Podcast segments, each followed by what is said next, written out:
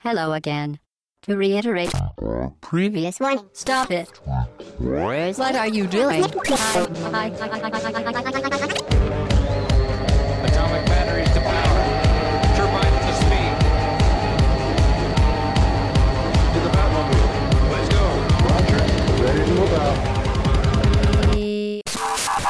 Hello again, très chères auditrices et très chers auditeurs, bienvenue. C'est le podcast au bas gauche droite numéro 137. C'est le dimanche matin, comme à l'habitude. Nous sommes le 12 avril. C'est pas encore l'été, mais il fait beau. On est content pour une fois que c'est un dimanche matin euh, dans lequel il fait beau. Et j'accueille aujourd'hui pour ce podcast Hobbs. Salut Chine et salut tout le monde. Salut Hobbs et Alphonse. Salut Chine, salut tout le monde.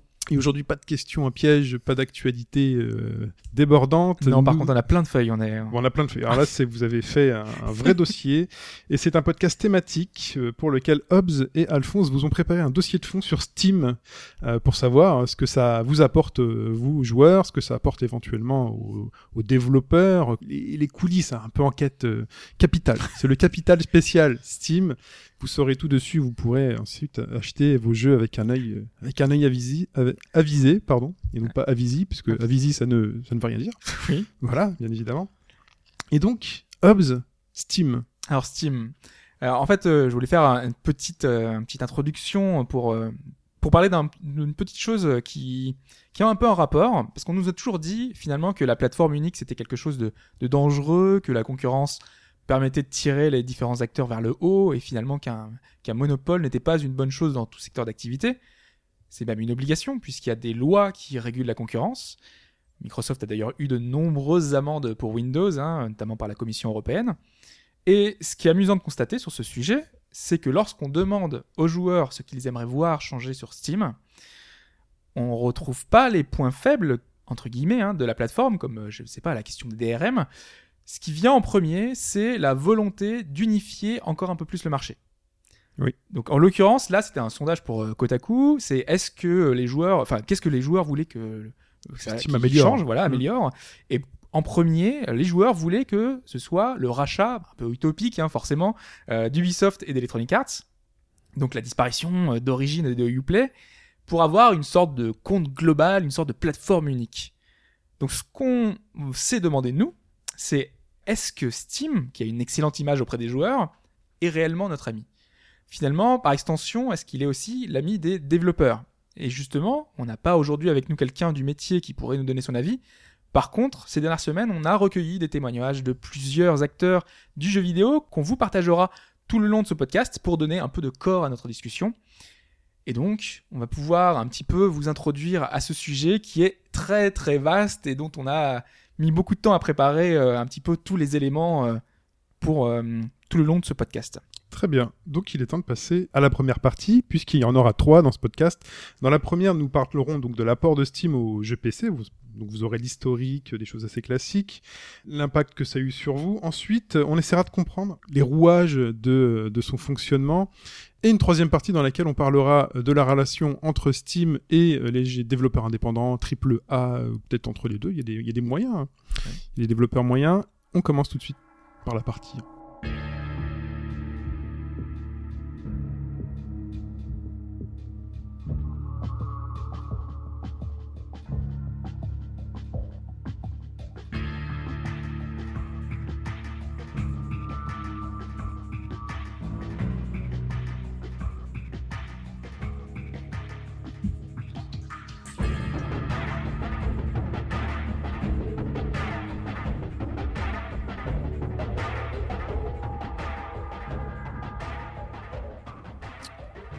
très certainement reconnu, et c'est pas le quiz musical, ce serait trop facile. la, c'est défer- un- peu simple, la déferlante, ouais. la déferlante, mais euh, c'est ce qui a tout commencé finalement. Tout a commencé là, tout a commencé dans le Life 2. Exactement. Mais alors avant même de parler de, de ce lancement, de- d'Half-Life 2, de tout ce qui a pu euh, euh, déclencher finalement la- l'arrivée de Steam, ça va être intéressant de revenir dans le contexte d'époque. Donc on a le, déjà le marché console, et en 2002-2003, c'est un peu la période de domination de la console la plus vendue de tous les temps. hein. C'est euh, La PlayStation 2 la PS2 exactement. À l'inverse, euh, le marché du jeu vidéo sur PC va pas très fort au niveau du volume des ventes. On est dans une période un peu de stagnation. Et pour expliquer ça, bah, le sujet qui revient le plus euh, à cette époque, bah, c'est euh, Le piratage. Piratage. Voilà, c'est un peu ce qu'on a sur toutes les lèvres. c'est difficile de sortir un titre qui puisse finalement cartonner parce que c'est très très simple de pirater. C'est même plus que simple, hein, parce que c'est presque devenu un réflexe pour beaucoup de joueurs. Euh, J'imagine que c'est un peu la même chose pour vous à l'époque, euh, mais moi dans les cours d'école, euh, on s'échangeait le- des CD de... Le no CD euh, exe, euh, voilà, le crack no CD. euh, Celui qui, te, qui mettait la misère de virus sur ton PC. ouais. Ouais. Ouais. Et les petits trucs avec les petites musiques. En 2003, c'est ça 2003. C'était le début de la DSL en plus. Ouais. Euh, Ouais, DSL grand début, public vraiment. Internet hein. au débit. Wanadu, euh, euh, Free était peut-être. Emule, Emule, Ouais. Casa. Casa. Non, Casa était déjà un peu raide, je crois. Ah ouais. Ah ouais, c'était mort, Casa. Napster, peut-être plus, là, non? Euh, ils étaient déjà passés en légal, je pense. Ouais. Tu crois? Ouais. Ah, voilà. Enfin, ah là, là, c'est dur, hein. C'est- ça fait à peine, euh, ça fait, ça fait même pas 10 ans. C'est si proche et c'est si Ah, loin. ça fait 12 ans, ça fait 12 ans, 12 ans, 2003, ouais. 12 ans. On a déjà tout oublié. Et donc, du coup, qu'est-ce que faisaient les acteurs de- du jeu vidéo pour, euh, pour contourner ça? Bah, Ils cherchaient des alternatives. On a eu Blizzard qui demande pour le multijoueur une clé CD en ligne, ce qui complique un peu la tâche des pirates, hein, parce que derrière, euh, ils ont beaucoup de difficultés, ils sont obligés de simuler des choses, c'est plus compliqué. Euh, on a certaines boîtes qui vont se tourner vers le MMO, hein, parce que beaucoup de MMO vont, vont basculer pour l'abonnement mensuel, euh, qui, pour rapporter des sous. Finalement, c'est un des seuls moyens qui va permettre de, ra- de rapporter des sous. Oui. Euh, et on a donc Valve qui, à la Game Developer Conference en 2002, dévoile aux développeurs Steam, qui sera donc sa plateforme de vente de jeux à haut débit. Donc il signale bien à haut débit, parce que c'est vraiment le lancement du haut débit euh, chez nous, un peu partout. Pas chez tout le monde, hein, parce qu'il y a beaucoup de, de, de personnes dans certains pays qui vont dire ah oui, bah, c'est pas développé du tout chez nous. Bah, eux, ils ont Mm. un peu plus de mal. Mais en tout cas, la promesse était là parce que ça commençait à se développer. C'est Donc- surtout euh, les Ouais. jeux dématérialisés. Enfin, Oui, enfin voilà, parce qu'on achetait aussi les jeux PC quand on les téléchargeait pas, parce que ça prenait deux ou trois jours, et, ou alors un pote ramenait le CD au, à- au lycée euh, ou au boulot. Hein, je sais pas quelle époque vous avez connu ça, mais euh, les jeux PC, c'était des jeux en boîte. Aujourd'hui, on en parle de moins en moins des jeux en boîte sur PC. Il y en a encore hein, dans les boutiques. Ouais. euh, mais bon, c'est pour ça que Ça le- représente le- une part beaucoup moins importante. voilà. ouais. Et on râle d'ailleurs toujours aujourd'hui. Alors, à l'époque, c'était au pire un DVD.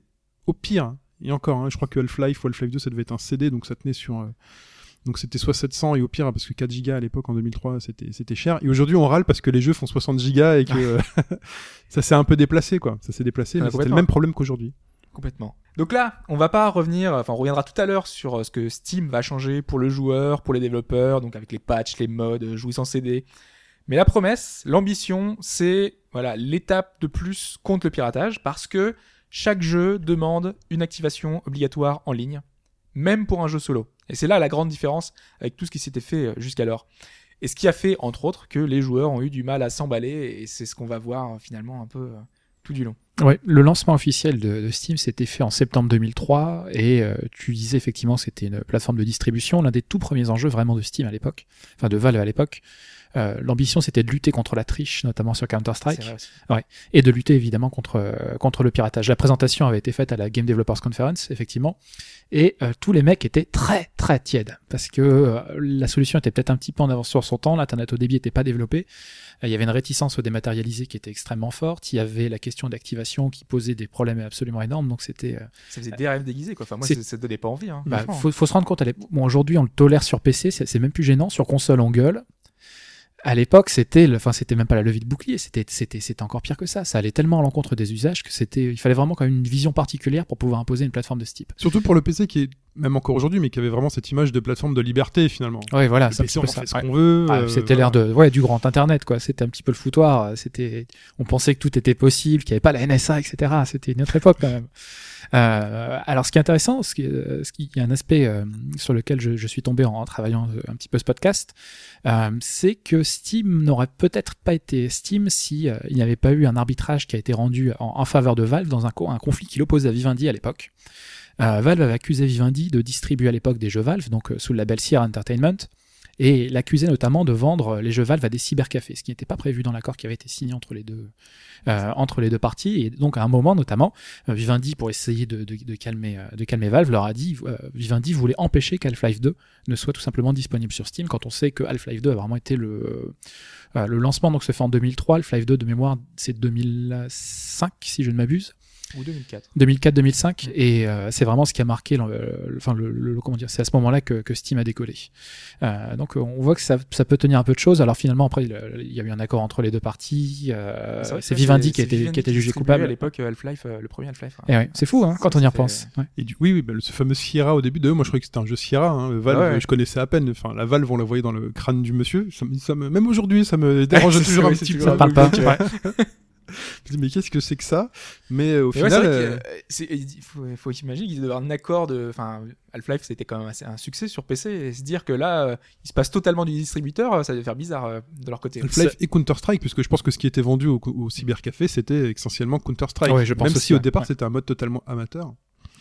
Après, on, parle, on en reparlera peut-être. C'était une des promesses de, de Steam de pouvoir aussi simplifier euh, la, la gestion de, Ouais, des modes. ouais. la gestion de tout cet univers-là. Ouais. Mais du coup, ça a commencé par un conflit avec Vivendi qui finalement a senti le vent tourner, s'est dit si ça passe par Steam, finalement, c'est plus, c'est plus, il y, a, y a plus de, de, de sous qui vient, qui va chez Vivendi. Pour partie, je pense. Non, à l'origine, c'était vraiment pour leur mettre un bâton dans les roues, pour dire euh, attention, si tu euh, si, si tu nous lâches pas du lest sur cet endroit-là, on va on va pourrir la sortie de ton prochain jeu et du service que tu développes. Je pense pas que les mecs avaient une vision si long terme à l'époque, surtout que eux-mêmes étaient en train de développer leur propre solution de distribution plateforme avec Battle.net et ainsi de suite. Euh, mais bon, enfin, c'est- tu vois quand même que ça tient parfois peu de choses et que les débuts étaient vraiment difficiles. Surtout qu'on peut difficilement imaginer que Valve euh, ait une vision aussi long terme de, de Steam. Enfin, j'imagine pas qu'ils pensaient que Non. Ça arriverait aussi loin, quoi. On va y venir, mais les mecs, ils sont allés euh, pas après pas, quoi. Ouais, ils ont pas eu, enfin, je pense pas, euh, quand je retravaille ça, je vois pas du tout comment les mecs ont pu avoir la vision de ce qu'estime aujourd'hui il y a 15 ans. Ça a aucun sens. Ça a pas de sens. Euh, Même Gabe, tu penses que Gabe n'a rien vu euh, Non, je pense pas. Je pense qu'il a été malin, il a, il a très bien senti le marché, il s'est adapté de façon super efficace. Dans l'exécution, c'est parfait, mais la vision de départ, il n'y a pas eu de vision de départ. Il y a eu un début de vision qu'ils ont mis à, qu'ils ont, pardon, mis à jour au fur et à mesure, mais c'est à peu près tout. Et c'est ce que tu vois un petit peu dans les débuts de, les débuts de Steam, les débuts difficiles de 2003-2005, c'est que c'était une bonne idée, que le marché était peut-être pas tout à fait prêt, que la DSL, le haut débit tardait, euh, tardait un petit peu à percer, et que les joueurs étaient assez réticents. Euh, un autre événement majeur dans cette première période, c'est en 2004 l'annonce que Steam serait indispensable à tous les futurs jeux, pas tous les futurs jeux pardon développés par Valve.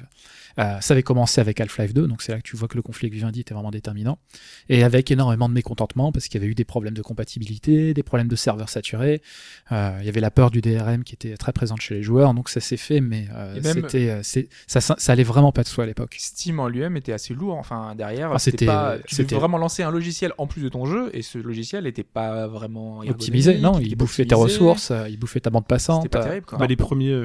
Les premiers shitstorms sur internet, c'était euh, plus sur le nom justement, ou Steam qui veut dire Oui, vapeur. vapeur, ouais, c'était voilà, euh, c'était la machine à vapeur, euh, ça fait ça fait fumer mon PC quoi. L'usine à gaz, exactement. L'usine à ouais. gaz. Euh, et au Même fur et à s'il y mesure. avait une, une longue bêta test quand même, parce qu'ils avaient pendant un an, ils Un avaient peu plus d'un an, ça, ouais. Ouais, mais ils sont euh, quand, quand tout le monde euh, s'est connecté pour mettre à jour sur Counter Strike. entre les mecs qui avaient des versions pirates, ceux qui avaient des modes un peu bizarres, euh, les types qui trichaient, et le fait que tout le monde se connecte au même moment, que des connexions dégueulasses, bon, c'est, enfin, on peut imaginer le, ouais, l'usine à gaz que ça, que ça a dû être à l'époque. Ouais. Deuxième moment euh, important dans la, vie de Steam, c'est l'ouverture au tiers et le développement à partir de 2005. Euh, à partir de 2005 apparaissent les premiers jeux tiers sur la plateforme. Euh, C'est-à-dire que les mecs se sont dit que ce qui, ce qui commence à fonctionner plutôt bien pour leur jeu, pour être intéressant, s'ils arrivaient à fédérer autour d'eux d'autres développeurs en prélevant leur dîme, naturellement, en fournissant la technologie en quelque sorte. Bon, ça, ça, ça, ça a assez bien fonctionné. Il y a eu trois aussi, trois autres éléments qui sont euh, qui ont marqué cette époque de, de, de 2005 à 2010.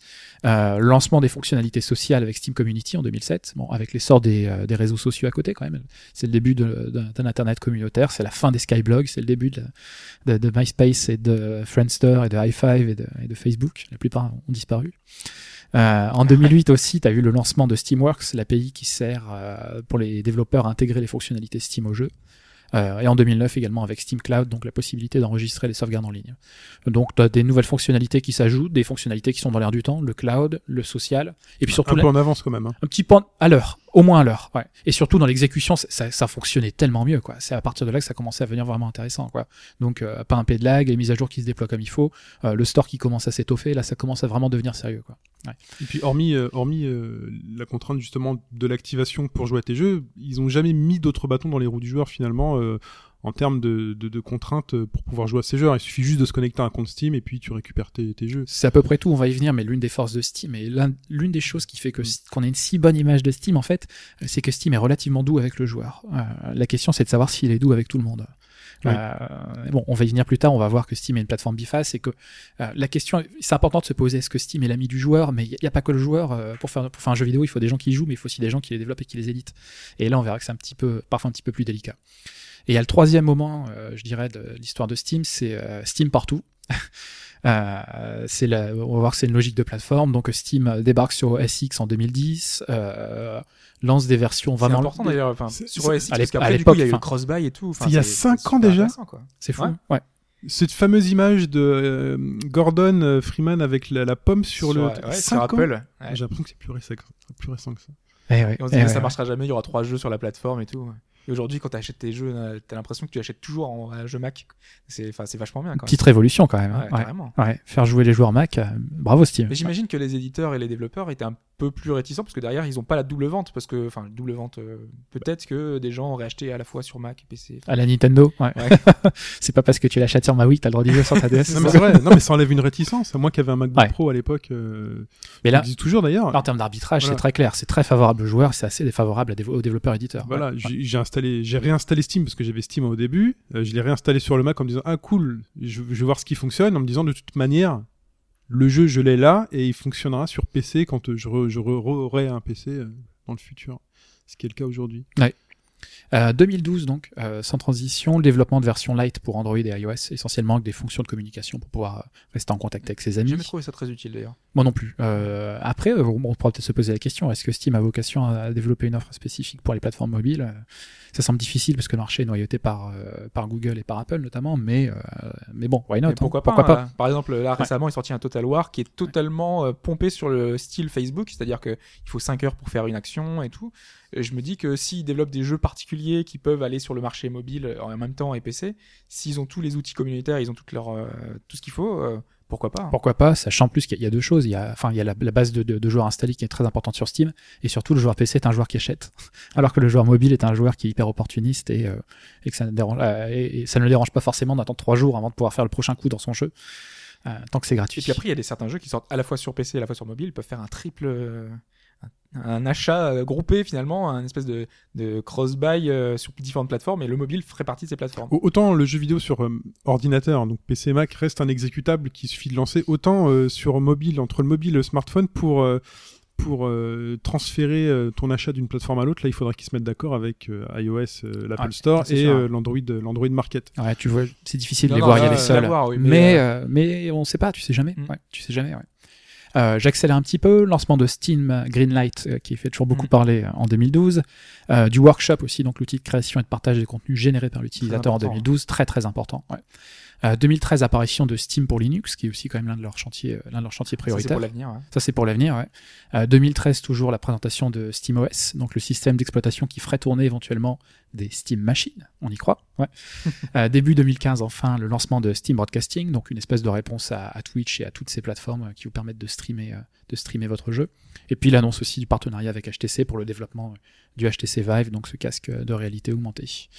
Donc voilà, Steam euh, Il manque une étape de l'Antiquité à nos jours. qui est aujourd'hui anecdotique, mais qui était quand même très bizarre à l'époque. C'est Gabe Newell qui arrive sur la scène de Sony PlayStation pour Ah oui. annoncer un accord avec Ouais, avec la PlayStation. Mais bon, ça a, ça a fait une espèce de petite bombe à l'époque. C'est un petit peu tombé à plat quand même. je C'était une tentative quand même. C'est tombé à l'eau, euh, pardon.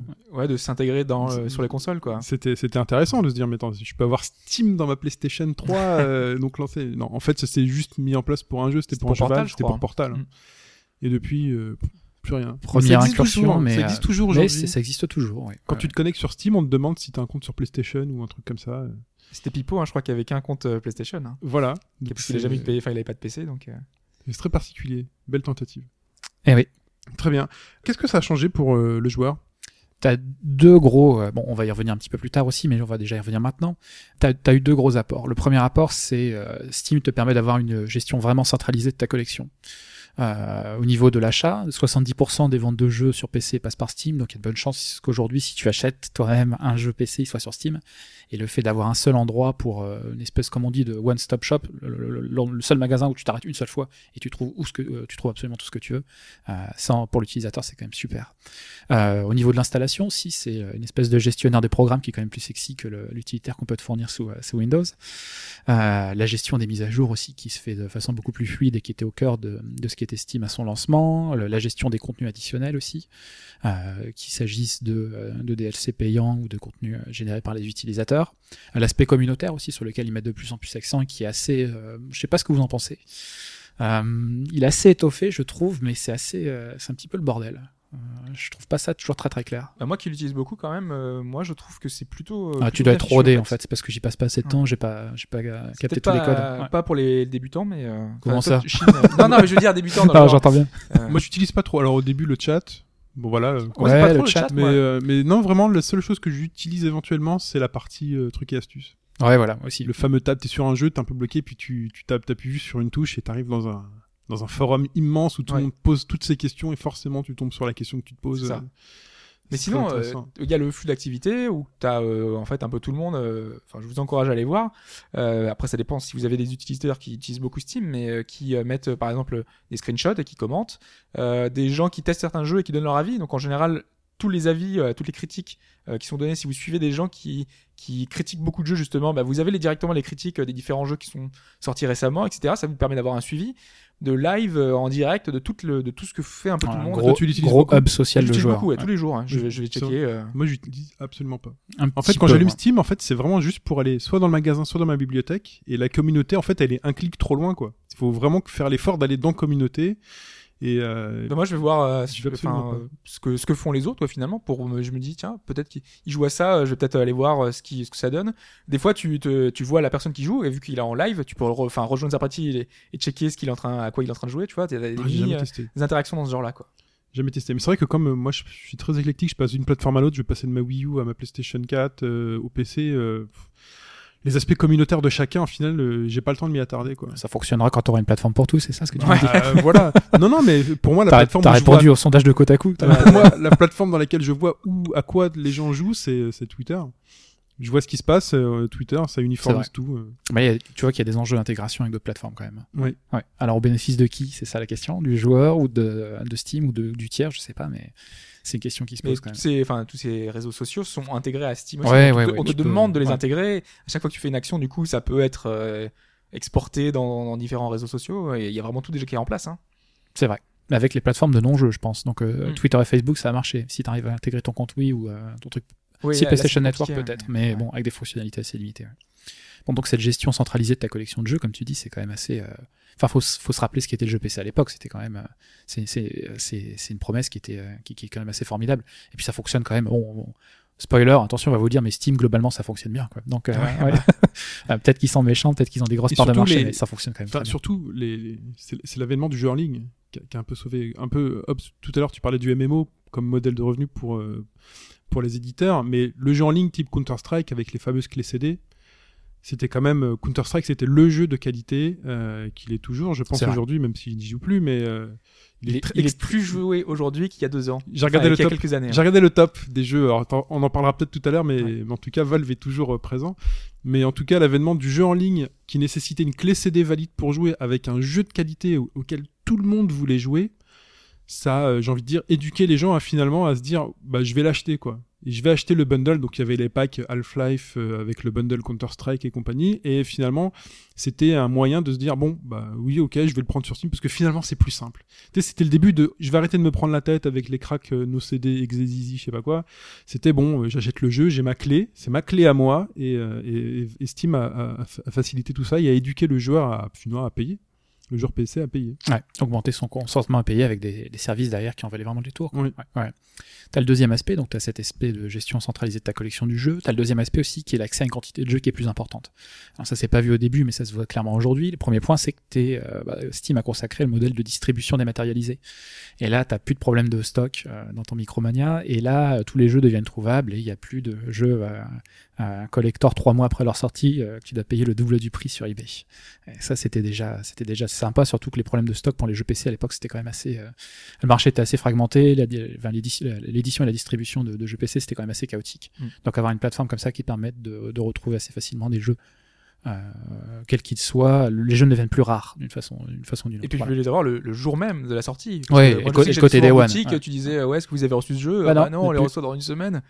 Ah, c'est chiant. Là, direct, euh, le jour J, euh, tu as forcément ton jeu, quoi. Ouais, plus de problème de stock et les jeux trouvables effectivement absolument, euh, absolument quand tu veux. Ah, le deuxième aspect nuit, aussi, même en- surtout en pleine nuit. Qui attendent minuit 1 pour euh, Voilà. Ouais. que le jeu Ça aussi, euh, il y a aussi quelque chose qui a été permis par la, distribu- la distribution dématérialisée. C'est paradoxalement, même si Steam est un distributeur, mais la moindre dépendance aussi au réseau de distribution. Euh, et ça, euh, si tu demandes euh, à des développeurs ou plutôt à des éditeurs euh, quelle était euh, la marge que vous touchiez sur un jeu que vous vendiez au début des années 2000 ou aujourd'hui, le chiffre il est pas du tout le même. Et globalement, même si Valve euh, prend sa com, euh, qu'il refuse de diffuser, Steam prend sa com qui, qui euh, apparemment qui est fonction assez largement du pouvoir de marché des, des Ouais. différents développeurs hein, et des différents éditeurs. Ils ne demandent pas la même chose à un, un très gros. On n'a pas trop Voilà. les chiffres. Non, il est euh, de, de toute façon, ils n'ont pas le droit. Un, euh, Valve ne les, euh, Steam ne les publie pas, et il y a un accord de euh, confidentialité qui Ouais. normalement impose aux tiers de ne Ce pas révéler. compliqué si chacun savait euh, pour Pourquoi l'autre. Bah Alors, je croyais qu'on était une communauté ouverte. Ah, mais ça, Il y a des choses Non, qu'on non, partage mais pas. Non, entre j'entends les- très bien. Entre les industriels, ce serait compliqué. ça serait peut-être, ça serait peut-être assez compliqué Mm. effectivement, mais euh, ça a permis de réduire à l'époque la dépendance quand même aux distributeurs. Malgré le pouvoir de marché de Steam aujourd'hui, c'est c'est un progrès. Il y a une moindre dépendance aux distributeurs. J'avais lu des ouais. chiffres, hein, mais alors je sais pas, enfin, j'avais pas trouvé la source, donc du coup, je. Si ça se trouve, c'est pas exactement ça, mais c'était la distribution prenait euh, 70% de, C'est ça. du J'ai prix, j'ai vu ça aussi. et. Steam, c'était 30%. C'est ça. L'écart de marge est quand même assez fantastique. très important, Ouais. hein. Ce qu'il- euh, proportionnellement, quand tu achètes un jeu sur Steam, il revient plus à l'éditeur qu'il ne revient quand tu l'achètes euh, chez Carrefour, par exemple. Ouais. Donc c'est c'est un geste citoyen. Voilà. Achète sur Steam. Ouais. C'est bon pour la santé de ton éditeur. Ouais. Et puis, ils n'ont pas cette contrainte. Aujourd'hui, on parle beaucoup de, des consoles tout dématérialisées. Euh, mais là, le grand frein pour que les consoles ne puissent pas faire ça, c'est euh, attention, il faut aussi que les distributeurs, que les magasins physiques existent pour pouvoir vendre les consoles. Parce que tu dis à Micromania, vous, en vendrez, plus nos jeux, mais euh, vous allez juste vendre nos consoles. Ils vont dire non, non, on met la clé sous la porte et vos consoles, vous débrouillez. euh, on les vendra plus pour C'est vous. vrai que Valve a pas cette euh, contrainte. Alors que le PC, quoi qu'il arrive, Carrefour, la Fnac et compagnie sont obligés de vendre des PC parce que le PC ne sert pas qu'à jouer. Les gens vont aussi venir en acheter pour faire du Word et du, et du Excel ou euh, aller juste sur bon point. Internet. Quoi. Très juste. ouais. Très juste. ouais. Donc ils n'ont pas cette contrainte-là, c'est très simple pour eux. Ouais, c'est plus facile et il y, a- il y a une dernière euh, grosse contribution aussi, c'est euh, ça contribue à stimuler la concurrence tout simplement et à tirer les prix à la baisse avec une plateforme unifiée de distribution. Euh, après, il y a eu des effets pervers sur les prix, les prix sont assez brouillés, on, on- on a un petit peu du mal à, à évaluer aujourd'hui c'est quoi le prix juste d'un jeu PC, mais euh, globalement, oui, euh, Valve euh, estime en concentrant toute la distribution a permis de mettre les différents éditeurs, les différents développeurs en concurrence et à tirer les prix vers le bas. Il y a aussi d'autres mécanismes qui sont en jeu et sur lesquels on va revenir un petit peu plus tard. Donc on paye moins cher, ça ce sont les avantages pour les joueurs et la simplicité, plein de choses, il y a juste à cliquer, faire clic droit, mise à jour. Mais qu'est-ce que ça change euh, pour les développeurs éditeurs? Alors déjà, c'est, plus ou moins lié, hein, parce qu'on déjà on en a parlé. C'est la, di- la distribution tout simplement. hein, c'est euh, la gestion des stocks, euh, c'est la gestion de versions, mais surtout, c'est tout simplement que Steam a permis aux petits d'ex- d'exister. C'est que quiconque souhaite éditer un jeu, derrière, bah, il suffit de proposer son jeu à Valve, et s'ils acceptent, bah, derrière, il est ajouté au catalogue sans aucun souci. Sauf euh, dans certains cas, mais à ce moment-là, il suffit de passer par la nouvelle plateforme Greenlight, et euh, si les joueurs euh, veulent euh, assez le jeu, bah, derrière, ils peuvent euh, aider à, faire apparaître le jeu sur la plateforme. C'est comme ça que tu te retrouves avec des Goat Simulator, C'est un peu ça. simulateur de chèvre, ouais, pour ceux qui connaissent pas. Et euh, quand on demandait, enfin que j'avais posé la question justement à Mavro Cedeno, qui avait, qui est le créateur de Naissance qu'on avait reçu, euh, justement pourquoi est-ce qu'il avait sorti son jeu au départ uniquement sur Steam, mais il me disait que c'était compliqué justement de le sortir ailleurs et que ça, c'était du temps, du temps qu'il préférait passer pour euh, développer euh, le jeu que développer euh, justement pour les autres plateformes et qu'il avait dû prendre en l'occurrence un distributeur, enfin en l'occurrence c'est Plugin Digital, qui s'est occupé justement de, tout ça, de se charger de la distribution sur les autres plateformes. Donc du coup, Naissance est disponible sur d'autres, sur Desura, sur Bundle Start Store, sur Indigala, enfin sur d'autres plateformes. Parce que l'aspect de distribution, ça reste quand même un aspect commercial, un aspect pour lequel en plus il faut s'y connaître un peu. Et quand on est indépendant, on est soit un, soit deux, soit trois, soit quatre maximum euh, à développer le jeu et on n'a pas forcément des connaissances de business, on n'a pas forcément toutes ces connaissances-là. Ouais. Du coup, Steam, ça a été le clic, euh, le, Après, finalement le plug and play de la distribution. Ouais. Après, c'est des coûts d'opportunité aussi. Le temps que tu passes à référencer ton jeu, euh, à, à- à trouver des distributeurs pour lui, c'est autant de gens, autant de, pardon, de temps euh, que tu peux pas consacrer à d'autres projets, au développement de ton prochain jeu, à l'amélioration, à des patchs, à du contenu. Contrairement Donc, à des euh, grosses sociétés pour lesquelles eh ben, ils ont le service juridique, ils ont Ouais, le voilà. service de vente, et puis de l'autre côté, ils ont les développeurs qui forcément, même peut-être ne se, même pas, se parlent même pas. Ce sont des problèmes qui sont totalement transparents pour eux. Euh, À gérer pour les indépendants, c'est, ça doit être un enfer. Après, ils ont, ils ont euh, des outils euh, d'aide au financement pour favoriser le, le financement des jeux, euh, tout ce qui a été fait autour de l'early access notamment. Et, et justement, on a Arthur Prudent qu'on avait reçu également, Oui. qui était venu pour nous parler, enfin qui était chez Amplitude Studio et qui nous a parlé de son Dungeon of the Endless. Je lui avais demandé justement au niveau de l'early access comment ça s'était passé, et euh, il me disait que bah, grâce à ça, grâce à l'early access, pourquoi est-ce qu'ils avaient choisi euh, de, de prendre Steam pour cette démarche-là? C'est que derrière, ils bénéficient de l'hébergement, du système de paiement, euh, des réductions, de coupons, d'updates automatiques, tout ce qui est autour, donc c'est-à-dire les cartes, les badges, les outils communautaires, donc des forums, il y a tout ce qui est en plus avec les guides, etc. Donc tout ça, euh, c'est pas anodin, donc c'est un gros gain de temps et de ressources. Donc c'est pour ça, euh, derrière, c'est ce qu'il nous indiquait, que euh, c'est normal qu'ils prennent un pourcentage sur les ventes assez important. C'est qu'il y a un, quand même un service qui est assez important euh, et qui leur bénéficie grandement parce que ça leur fait vraiment gagner un- beaucoup de temps et beaucoup de finalement beaucoup d'argent hein, dans Ouais, un sens. Ça, c'est hyper important. En gros, Steam centralise des fonctions qui ne seraient pas rentables si elles étaient gérées de façon indépendante par des petites structures. Quand tu consolides tout ça à un certain niveau, tu as des économies d'échelle. Et à partir du moment où Steam est sympa et ne fait pas, ne surcharge pas les prix et fait payer euh, euh, aux éditeurs, aux développeurs le prix juste du service qui est fourni, bah, c'est tout bénef.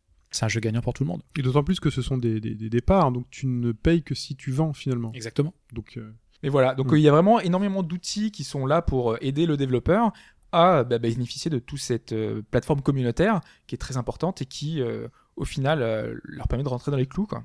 ok. Donc on va passer à la partie On va suivante. la suite, ouais. On va passer à la partie suivante et on va essayer de comprendre les, connaître les rouages de la, de la machine Steam.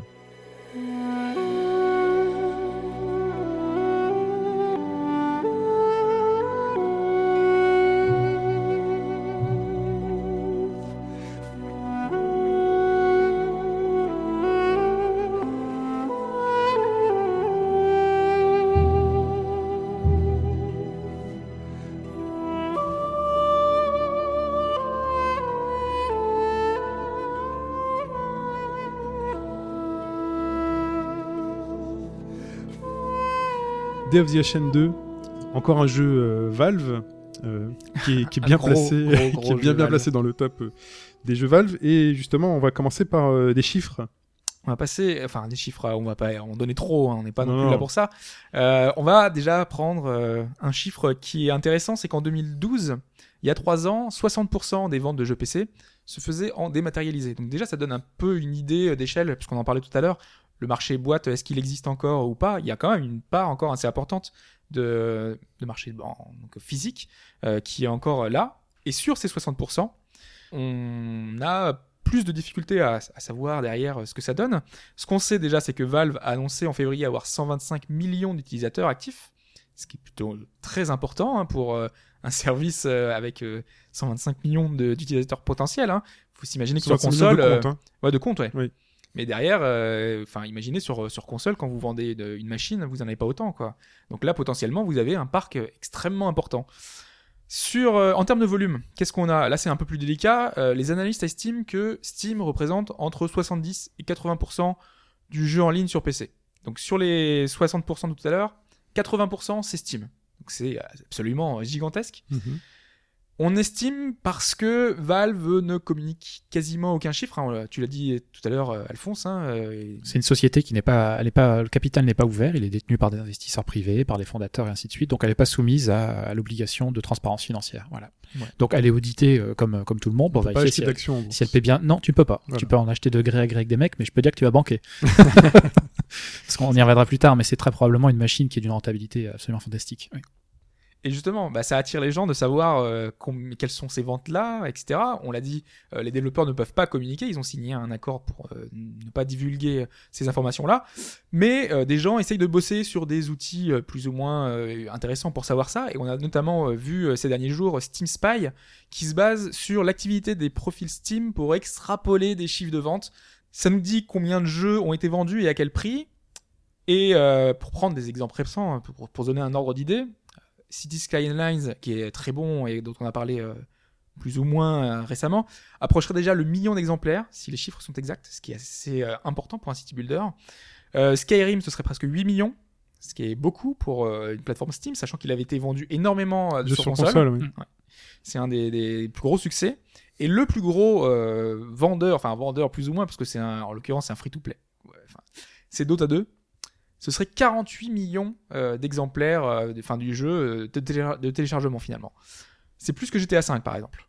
Donc euh, pour vous représenter un petit peu l'importance que c'est aujourd'hui Steam, parce que finalement c'est une puissance de téléchargement, de mise en avant de ce genre de logiciel. J'ai regardé hier quelques, quelques chiffres. Déjà, sur le nombre de joueurs, il y a à peu près entre 7 et 8 millions de joueurs connectés simultanément, constamment à Steam et donc Dota 2. Donc, il est le numéro un des jeux joués et il dépasse euh, allègrement les 500 000 joueurs connectés en même temps. c'est ça. 500 C'est 000 en même quoi. temps.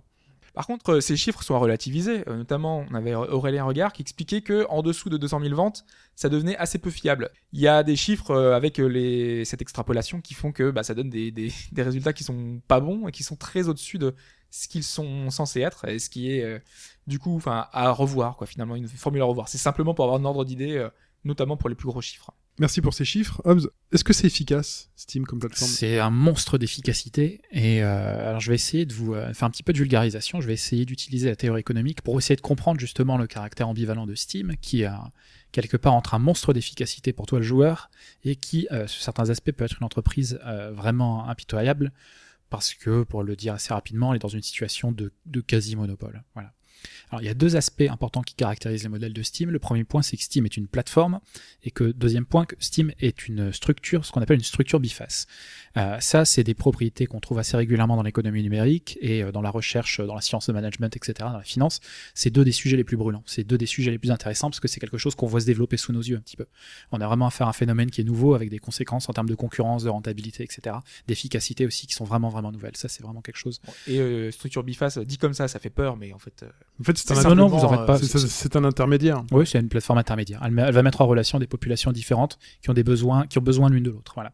On on va rentrer, euh, on va rentrer en détail. Alors, le modèle de la plateforme, il permet d'expliquer la, la position dominante de Steam sur les développeurs, sa capacité à tirer les prix à la baisse et sa capacité à pouvoir tout proposer. Alors, pour comprendre ce que c'est une plateforme, on va y aller doucement. Une plateforme, c'est une offre technique. Steam, c'est des serveurs, c'est de la techno et commerciale. Il y a une offre commerciale qui est faite à, destination de toi joueur, sachant que l'accès à Steam est gratuit. Steam est un service gratuit. Le jeu est payant, mais le service est gratuit. Donc, euh, euh, donc une offre commerciale à destination des joueurs et d'autres parties prenantes, notamment les développeurs et les éditeurs, qui permettent l'accès à des services à distance gratuits et payants. Donc voilà. Steam est gratuit pour l'utilisateur et l'offre que tu trouves sur Steam, elle est essentiellement toute l'offre. hein. Euh, on va pas parler uniquement des jeux, mais tout ce que tu trouves sur Steam, c'est essentiellement alimenté par une co- communauté de contributeurs tiers, ici les développeurs et les joueurs. Steam, sur une plateforme, est ce qu'on appelle le pivot, c'est le mec qui est au milieu. C'est le centre de tous les rayons. C'est celui qui va permettre de, c'est celui qui a l'interface entre. euh, la régulation entre les développeurs et le. Exactement. le- C'est ouais, l'aspect de régulation est vraiment important. hein. Sur Steam, il y a des enjeux contractuels qui sont importants. C'est une espèce de chef d'orchestre, si tu veux une image un petit peu plus, un petit peu plus gentille, euh, de cette plateforme. Son rôle, le rôle d'une plateforme, de Steam et de toute autre plateforme web, euh, c'est de développer, de fournir les outils de développement, de mise en relation pour les contributeurs et d'héberger, filtrer, qualifier, organiser tous les contenus générés. C'est ça le métier de Steam intrinsèquement. Après, Valve est aussi un éditeur et un développeur, donc comment dire, euh, Valve a, contribué, notamment au début, à faire que la balle commence à rouler, si vous voulez, pour que la boule de neige commence à, pour que le mouvement de l'effet boule de neige euh, se mette en mouvement, il faut que quelqu'un tape dans la balle, j'ai envie de dire. Et euh, c'est ce qu'avait fait Valve à l'époque, notamment avec Half-Life 2 et avec tout son contenu propriétaire. Ça, c'est une plateforme. Une organisation en plateforme, ça a trois conséquences. Premier point, c'est que Steam peut tirer les prix à la baisse. Steam, son modèle, c'est ce qu'on appelle un modèle à coût fixe. Tous les produits numériques sont à coût fixe. Les coûts, euh, quand, tu, quand tu crées un document Word, le, le coût de la création d'un deuxième document Word avec le même contenu, c'est copier-coller, ça ne coûte rien. On va prendre un exemple simple, on va prendre une boulangerie. Ta boulangerie, elle a des coûts fixes. Il y a des coûts qui ne bougent pas indépendamment des volumes de production. Le loyer. Selon que tu vendes 10 ou 15 baguettes dans la journée, ton loyer ne bouge pas. Ton salaire, c'est la même chose, dans une certaine mesure. Si tu vends trop de baguettes, bien sûr, tes salaires, il va falloir que tu recrutes. Hmm. Donc tes salaires vont augmenter. Mais là, c'était sur des coûts fixes qui donc ne bougent pas selon la quantité de baguettes euh, que la boulangerie va produire. Et elle a des coûts variables. Euh, L'électricité, s'il y a beaucoup de baguettes, il va falloir faire tourner le four plus souvent. La farine, la matière première. D'accord? Euh, Ça, ça va dépendre du nombre de... Les coûts variables dépendent du nombre de baguettes vendues. Les coûts fixes sont relativement indépendants du- des volumes vendus. Donc le coût marginal, le coût qui est lié à la production d'une unité supplémentaire, d'une baguette supplémentaire, il est quand même pas négligeable. Euh, si tu es en région parisienne, l'essentiel de tes coûts, ça va être tes loyers, notamment, et les salaires, parce que les gens vont demander des salaires un peu plus élevés, parce que les loyers sont élevés, ainsi de suite. Euh, mais le coût, euh, le coût marginal, donc le coût additionnel pour produire une unité supplémentaire, il n'est pas négligeable. Mais pour Steam, alors si tu compares Steam avec ton boulanger, qu'est-ce que ça coûte à Steam chaque jeu vendu supplémentaire? Bah, ça coûte pas grand chose. Ça va coûter de la bande passante, bien sûr. Ça va coûter de la capacité euh, de serveur, mais on sait que le prix de la mémoire continue de décliner. Mais qu'est-ce que ça pèse, qu'est-ce que ça pèse le coût de distribution supplémentaire face à tout l'investissement initial qu'il y a eu en technologie, en salaire et en brevet?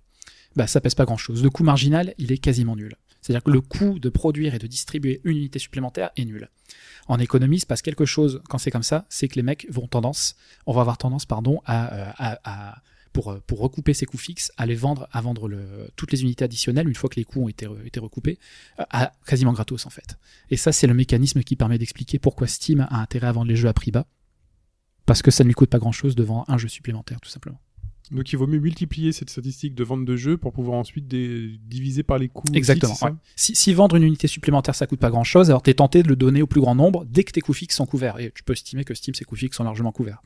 Euh, un éditeur de jeux vidéo, sur le fond, en plus, c'est dans la même situation. Tous les coûts de développement quand tu es sur Steam, tous les coûts de, de, de- de produire le jeu, c'est le développement et c'est le marketing, c'est pas la distribution. La distribution, Hobbs a dit, elle est prise en charge par Steam et Ouais. ça coûte pas extrêmement cher. Donc là, tu es dans une situation particulière où à la fois le distributeur et le producteur est dans un modèle à coût fixe et où ils ont intérêt, une fois les coûts euh, fixes atteints, euh, à distribuer le jeu euh, à, une, audience aussi large que possible pour générer des revenus maximum. À, à la différence près que Steam n'est même pas boulanger. Enfin, ils le sont sur leur jeu, mais finalement, c'est d'autres personnes qui amènent la surtout un point de vente. Ouais. Voilà, Ouais, les baguettes, elles viennent d'ailleurs un Elles petit viennent peu. d'ailleurs, Ils, ils se fournissent ailleurs. ouais. ils se prennent même pas la tête avec ça. Voilà, donc distribuer une copie de plus, ça ne coûte rien, et les deux parties ont tiré les prix, ont, attiré- euh, ont, pardon, intérêt à tirer euh, les prix à la baisse. Ça, c'est vraiment, vraiment fondamental. Ça permet de comprendre le, le mécanisme de régulation qui fait que Steam est intrinsèquement une plateforme qui est intéressante. Pourquoi tu dis que les deux parties ont intérêt à le faire? Quand tu dis le, le deuxième partie, c'est le, c'est le développeur. L'éditeur et le développeur. ouais. Ouais. Pourquoi Ouais. ils ont intérêt à baisser les Parce prix? que aussi ils sont sur un modèle à coût fixe. Et qu'une fois que le- si leur jeu aura coûté 500 000 et qu'il faut vendre un certain nombre d'unités, dès lors que les coûts fixes ont été atteints, Mhm. qu'est-ce que ça te coûte de distribuer un jeu supplémentaire? Ça te coûte rien. Donc autant essayer de, une fois que c'est un petit peu la logique des, euh, des vieux catalogues. Tu sais, il y a des films qui sont sortis dans les années 70-80. Oui. Quand un DVD se vend, bah, c'est de la marge directe, ça coûte plus rien. Le, il se coûte- on fait même plus la pub pour le film ou quoi que ce soit. Tu comprends ce que je veux dire? Oui, oui, mais du, du coup, ce sont les jeux en fin de vie. Enfin, Ce sont plus. Ouais, il faut attendre un certain moment. Déjà, il y a deux conditions à ça. Effectivement, il y a un temps. Et puis deux, il faut déjà que tes coûts fixes soient couverts quand même. Ouais, si tes coûts fixes sont pas couverts, tu pas faire ça. C'est pas C'est le possible. problème aujourd'hui sur. Steam, c'est que les, les coûts fixes sont plus couverts, donc euh, du coup. Pour les euh, développeurs, les éditeurs, voilà. c'est pas facile. Ouais. Mais une fois que tu as passé le break-even point, le point d'équilibre, effectivement, là ça, là, ça change. Mais donc, il y a un mécanisme, en fait, qui, qui, qui tire les prix à la baisse et qui est commun à la fois à la plateforme et aux éditeurs. Et ça, ça fait beaucoup. Et ça, ça justifie ces prix bas. Euh, il y a le deuxième aspect. Donc, euh, on voit que Steam est, est très compétitif sur les prix. Euh, pourquoi aussi Steam peut être aussi exhaustif? Alors une plateforme numérique, ça a des coûts de stockage et de distribution qui sont faibles, on vient d'en parler. Euh, fais ta petite comparaison avec un, supermarché qui est un distributeur sur le fond comme les Steam. Voilà. Donc euh, Steam est le concurrent de ton intermarché. Euh, intermarché, comment il fonctionne? Il va acheter la marchandise. Parfois, il va falloir emprunter de l'argent pour payer la marchandise, donc il va falloir payer de l'intérêt sur les, sommes qui sont engagées. Euh, il va falloir, sinon, il faut immobiliser de l'argent. L'argent que Intermarché euh, utilise pour acheter, euh, pour acheter les fruits aux producteurs, bah, c'est l'argent qu'ils ne peuvent pas mettre sur un compte et qui pourrait rémunérer. Donc là encore, ça coûte. Il faut faire venir la marchandise, il faut la mettre en rayon, il faut la réfrigérer. Si elle périme, t'as intérêt de la faire tourner de façon extrêmement rapide. Et en plus, le rayonnage est limité. C'est-à-dire que si Intermarché veut augmenter son offre, il va falloir qu'il acquiert des mètres, des mètres carrés supplémentaires. et c'est pas toujours possible en plus parce qu'il la régulation qui fait que t'as pas le droit d'avoir des hyper près des petites villes et ainsi de suite. Voilà.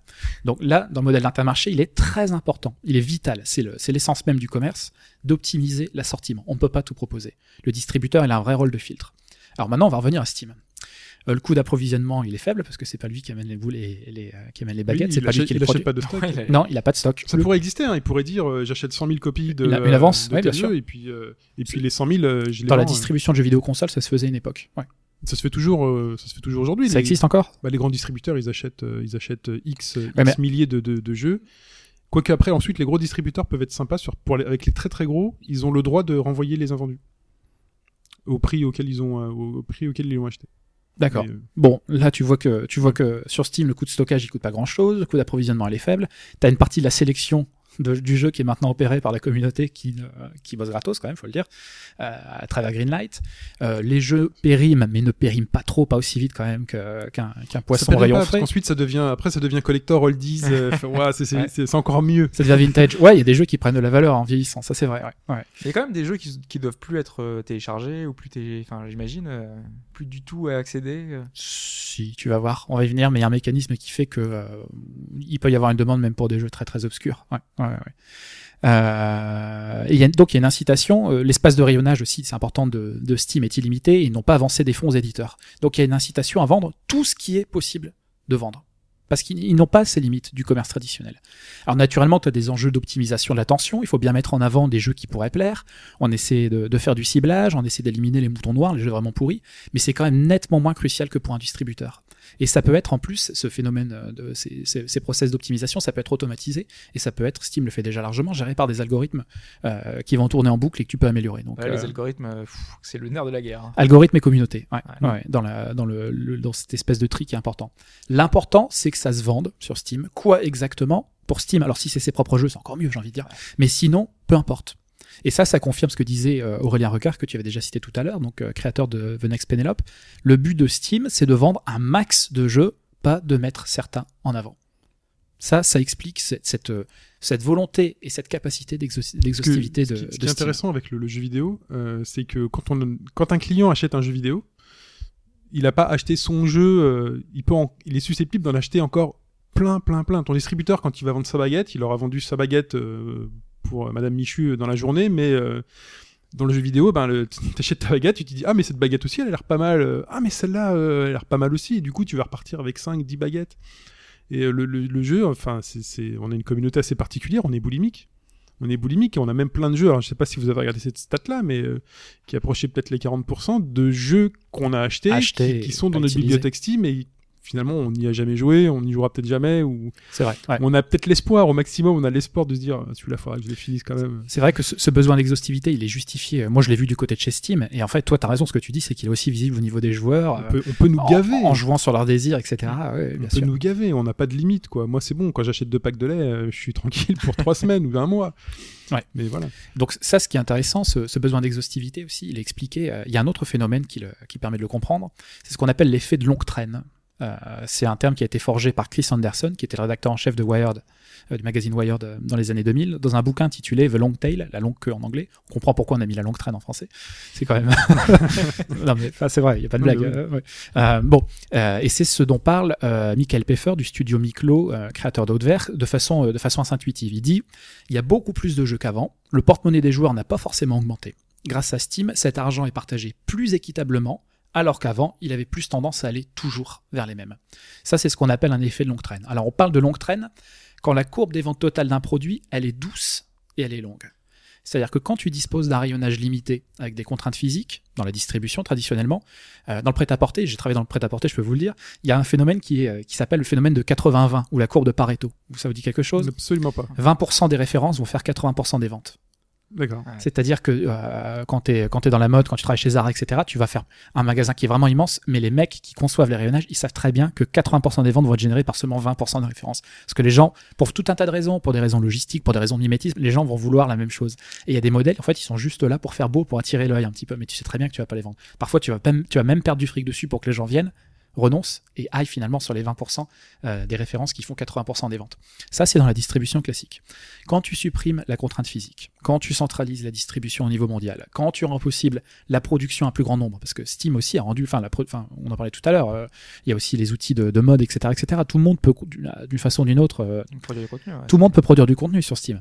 Euh, quand tu rends possible la distribution de petites séries et euh, quand tu mets en place des outils qui permettent à chacun de trouver ce qui lui plaît, tout ça fait que la courbe, elle prend une toute autre allure en fait. Les best-sellers, proportionnellement, pèsent moins dans le monde numérique qu'ils ne pèsent dans le monde physique. Parce que toutes ces contraintes ont sauté et parce que les gens sont aidés, sont assistés pour trouver vraiment ce qui leur, euh, plairait.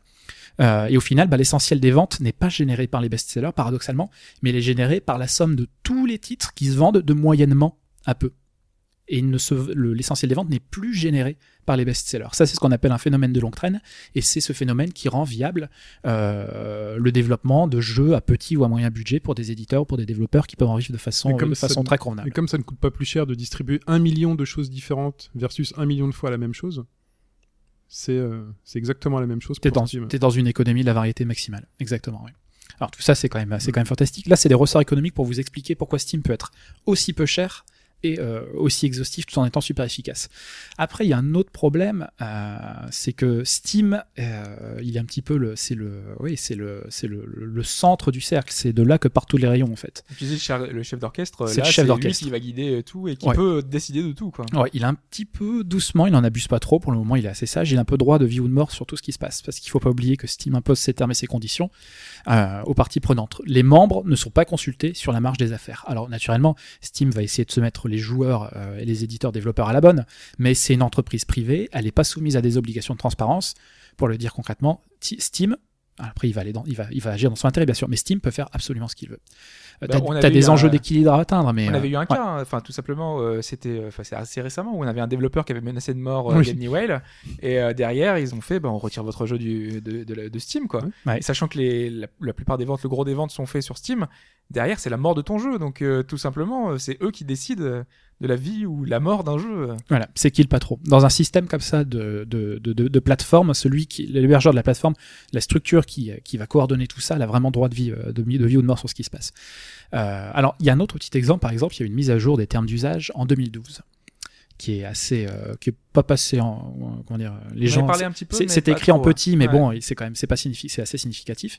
Steam interdit littéralement à ses utilisateurs de monter des class actions contre lui, pour une raison ou pour une autre. Imagine, demain, euh, catastrophe nucléaire, euh, Steam disparaît, Valve est plus là, tu t'es fait avoir parce que tu as ton portefeuille de euh, 3000 euros de jeu qui a disparu. Tu veux monter une class action, tu ne peux pas, et tu as renoncé à ce droit explicitement quand tu as signé euh, les accords. C'est légal ça? Bien sûr que c'est légal. Mais Attends, alors, on peut te faire. Attends, tu peux signer un contrat qui te, qui, tu renonces à, tu renonces à un droit. Ouais. dans lequel tu renonces à un droit. Ouais, ouais. Mais alors, imagine-toi. Bah, c'est ce qu'on a fait récemment là où on a renoncé au droit de revendre, pas de revendre, mais de. euh, Il y avait une clause dans là où tu as 7 jours pour euh, Ouais. annuler ta. Enfin, ah, le droit de là. rétractation. Le ouais. droit de rétractation, exactement. Et euh, finalement, ce droit-là, on a, on l'a renoncé. On a Mais renoncé même à ce en. France, ça marche ça Ouais. Oui, le droit de rétractation, oui. ouais.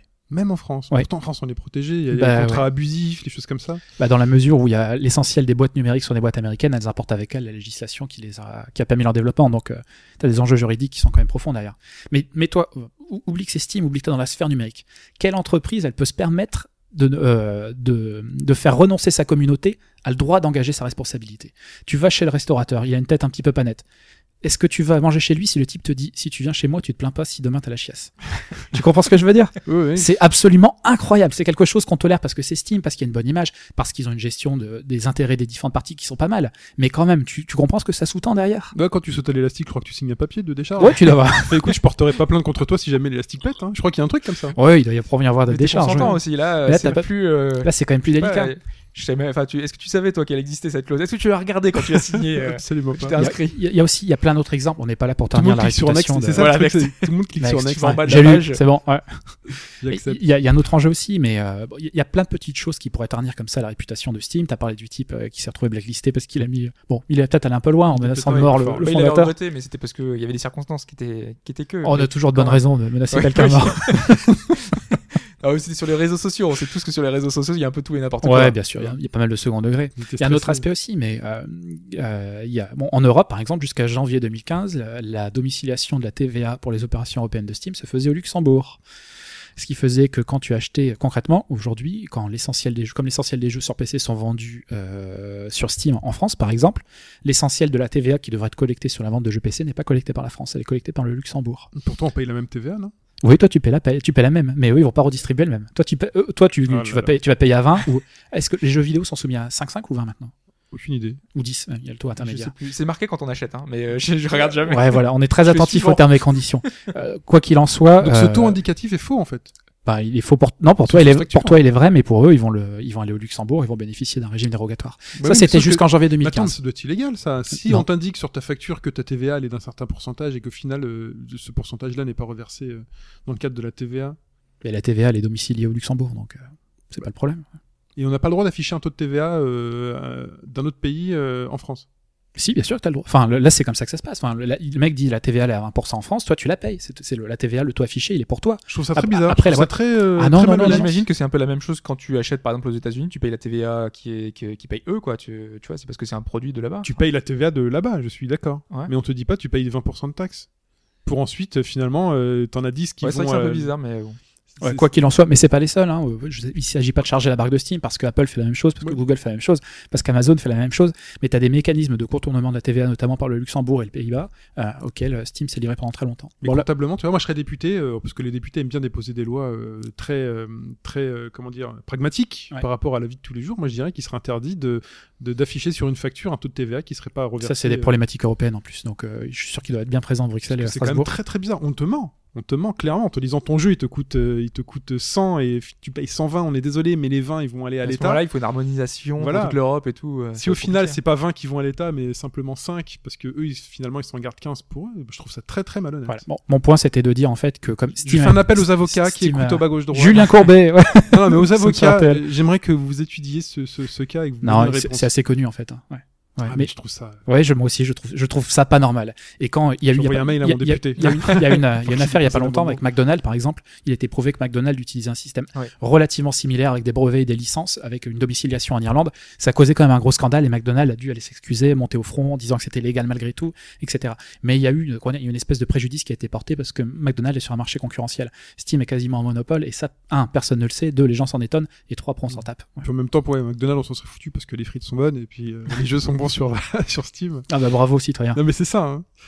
Et donc, tu parlais, du, tu parlais tout à l'heure du modèle biface, donc le modèle d'intermédiaire euh, qui, menait, euh, qui menait au monopole. Ouais, alors on, on a vu donc maintenant que le modèle de la plateforme en économie te permet de- d'expliquer la, la compétitivité des prix de Steam, ça te permet d'ex- d'expliquer sa, son exhaustivité, ça te permet aussi de faire euh, une petite transition habile parce que ça met Steam dans une position extrêmement puissante.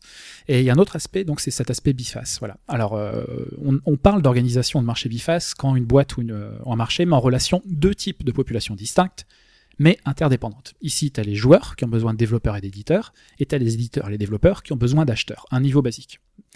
L'un des soucis, ou l'un des avantages, c'est ce qui fait l'efficacité de Steam, et c'est ce qui le rend si euh, perturbant parfois, c'est que Steam est bourré de ce qu'on appelle d'effets de réseau. Alors là aussi, c'est l'un des sujets les plus, euh, les plus étudiés en économie aujourd'hui. Euh, C'est-à-dire que la valeur du service pour un utilisateur, la valeur ou l'utilité plus exactement du service pour l'utilisateur, donc pour toi le joueur, on va dire, ça va dépendre du nombre des autres utilisateurs, donc d'autres joueurs comme toi, ou d'autres parties prenantes qui sont présents sur Steam. Le souci, donc je vous l'ai dit, c'est que Steam est bourré d'effets de réseau et, euh, que euh, dans la théorie économique, il y a trois effets de réseau qui sont documentés et que Steam présente les trois. Donc Steam présente les trois, il en présente plein de chaque type et en plus ils sont extrêmement forts. Euh, le premier type d'effet de réseau, c'est ce qu'on appelle les effets de réseau directs. Plus il y a de joueurs, plus Steam est intéressant pour le joueur immédiatement, parce qu'il va y avoir une expérience de jeu améliorée, parce que tes amis sont là. C'est comme Facebook, si tu veux. Facebook est intéressant si tes potes sont dessus. Plus tes potes sont sur Facebook, plus Facebook est intéressant.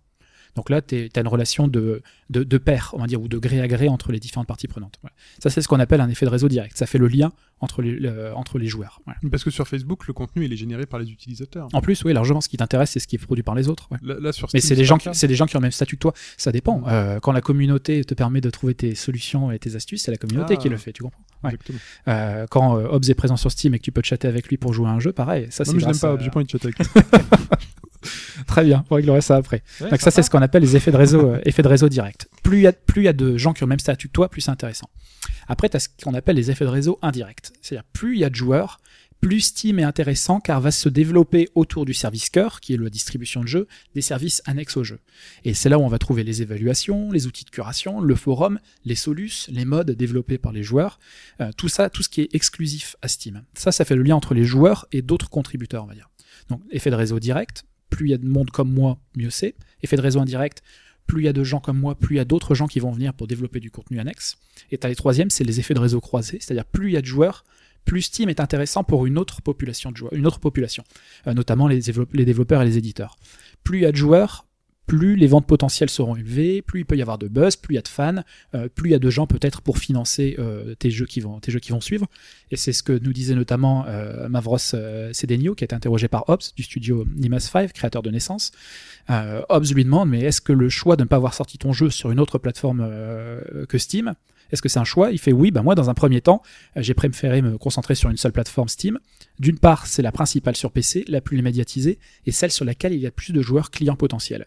D'autre part, c'était déjà assez difficile de venir à bout du développement en étant seul pour ne pas se compliquer, pour ne pas se compliquer plus les choses et passer trop de temps sur tout l'aspect distribution, euh, du moins pour la sortie. Et là, tu as une explication qui est très simple. C'est un effet qui est assez basique, c'est-à-dire le développeur ou l'éditeur va aller sur Steam parce que c'est là où il y a plus de joueurs. Ça, c'est ce qu'on appelle les effets de réseau croisés. Ça, c'est ce qui fait le lien entre les joueurs euh, et pros. En un mot, si vous n'avez pas trop compris, Steam tire sa force de sa taille. Qu'il s'agisse du nombre de joueurs, qu'il s'agisse du service additionnel qui est développé par les joueurs ou par les éditeurs, ou qu'il s'agisse du nombre de développeurs et d'éditeurs qui sont présents. Plus il y a de monde sur Steam, plus Steam a de valeur. Alors la conséquence, c'est que si toi tu es petit, si tu es nouveau, si tu veux lancer une plateforme euh, dématérialisée de, euh, euh, pour au moins au, dé- au minima au début distribué du, du, du jeu, bah tu peux pas lutter contre Steam. Et c'est pas pour rien que Hobbes disait que Steam était en quasi monopole avec 70 à 80% euh, du marché PC dématérialisé, parce que Steam est quasi indéboulonnable pour quelqu'un qui n'a pas sa taille. Sauf à distribuer tes propres jeux, un peu comme ce que font Ubi. Après, euh, il faut avoir un pouvoir de marché ouais, qui est plus faut- important, mais mais il y a des risques, ouais.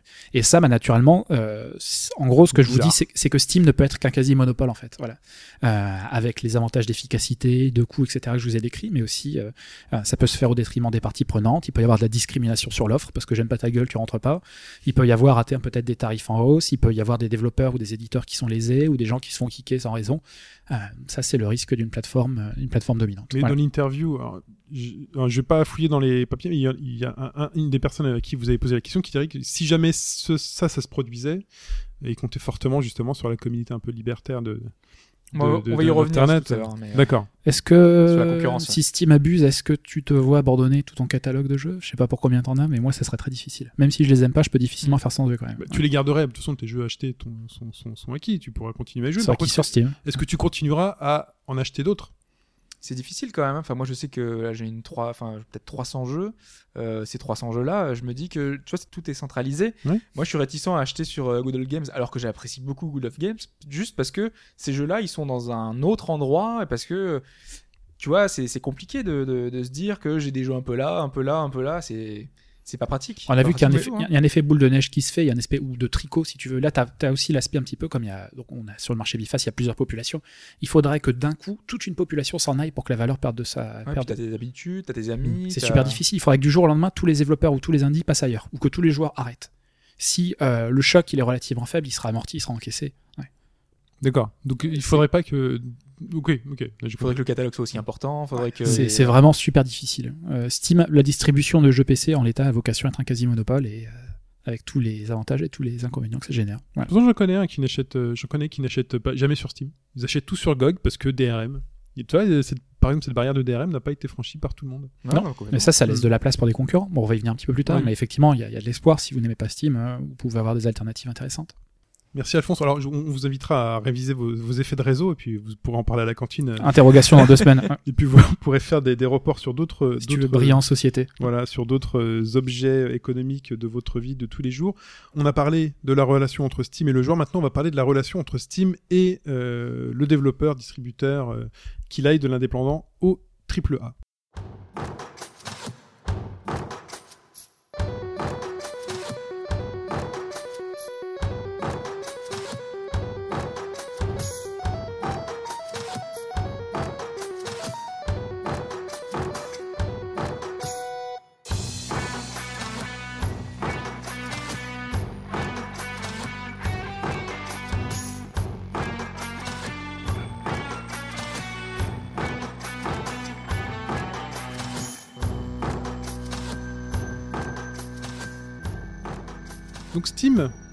vous avez noté une solution à double tranchant pour les indépendants.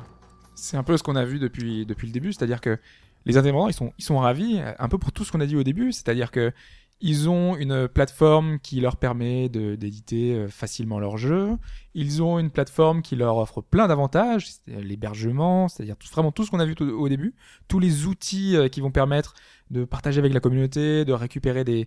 Vraiment, il y a énormément de choses qui leur sont proposées, mais dans le même temps, ils ont des contraintes qui deviennent de plus en plus compliquées pour eux, J'y deviennent parce qu'au début, euh, on l'avait vu, le catalogue était peut-être moins important. Et aujourd'hui, ben, le problème, il y a deux problèmes. Ça va être déjà la visibilité. Le moteur de, de, de- Steam, enfin Ouais. la, la façon dont c'est géré, le moteur de suggestion. le moteur de suggestion. Ouais, c'est derrière, il y a une espèce d'algorithme qui va mettre en avant uniquement certains jeux. Alors c'était euh, Michael Pfeiffer, donc euh, du studio Miklo. Il nous expliquait un peu pour Outzer, puisque donc euh, avec euh, Fibre Tigre, Votre ami Fibre Tigre. voilà, notre ami Fibre Tigre. Euh, ils ont un peu bossé sur le jeu et euh, la, la façon dont ils ont été mis en avant, puisque eux, ils ont eu de la chance, le jeu a été un succès. Donc du coup, Valve les a mis en avant. Et donc ce qu'ils nous disaient, c'est que eux, euh, ils ont eu finalement, euh, tout le soutien de Steam, ils leur ont donné la visibilité. C'est-à-dire qu'ils ont eu, par exemple, donc là, ce qu'ils nous expliquaient, c'était qu'ils ont été, carrément placés dans la bannière principale en haut de la page d'accueil au bout de deux jours. Donc derrière, le taux de clic était supérieur à la moyenne, le double.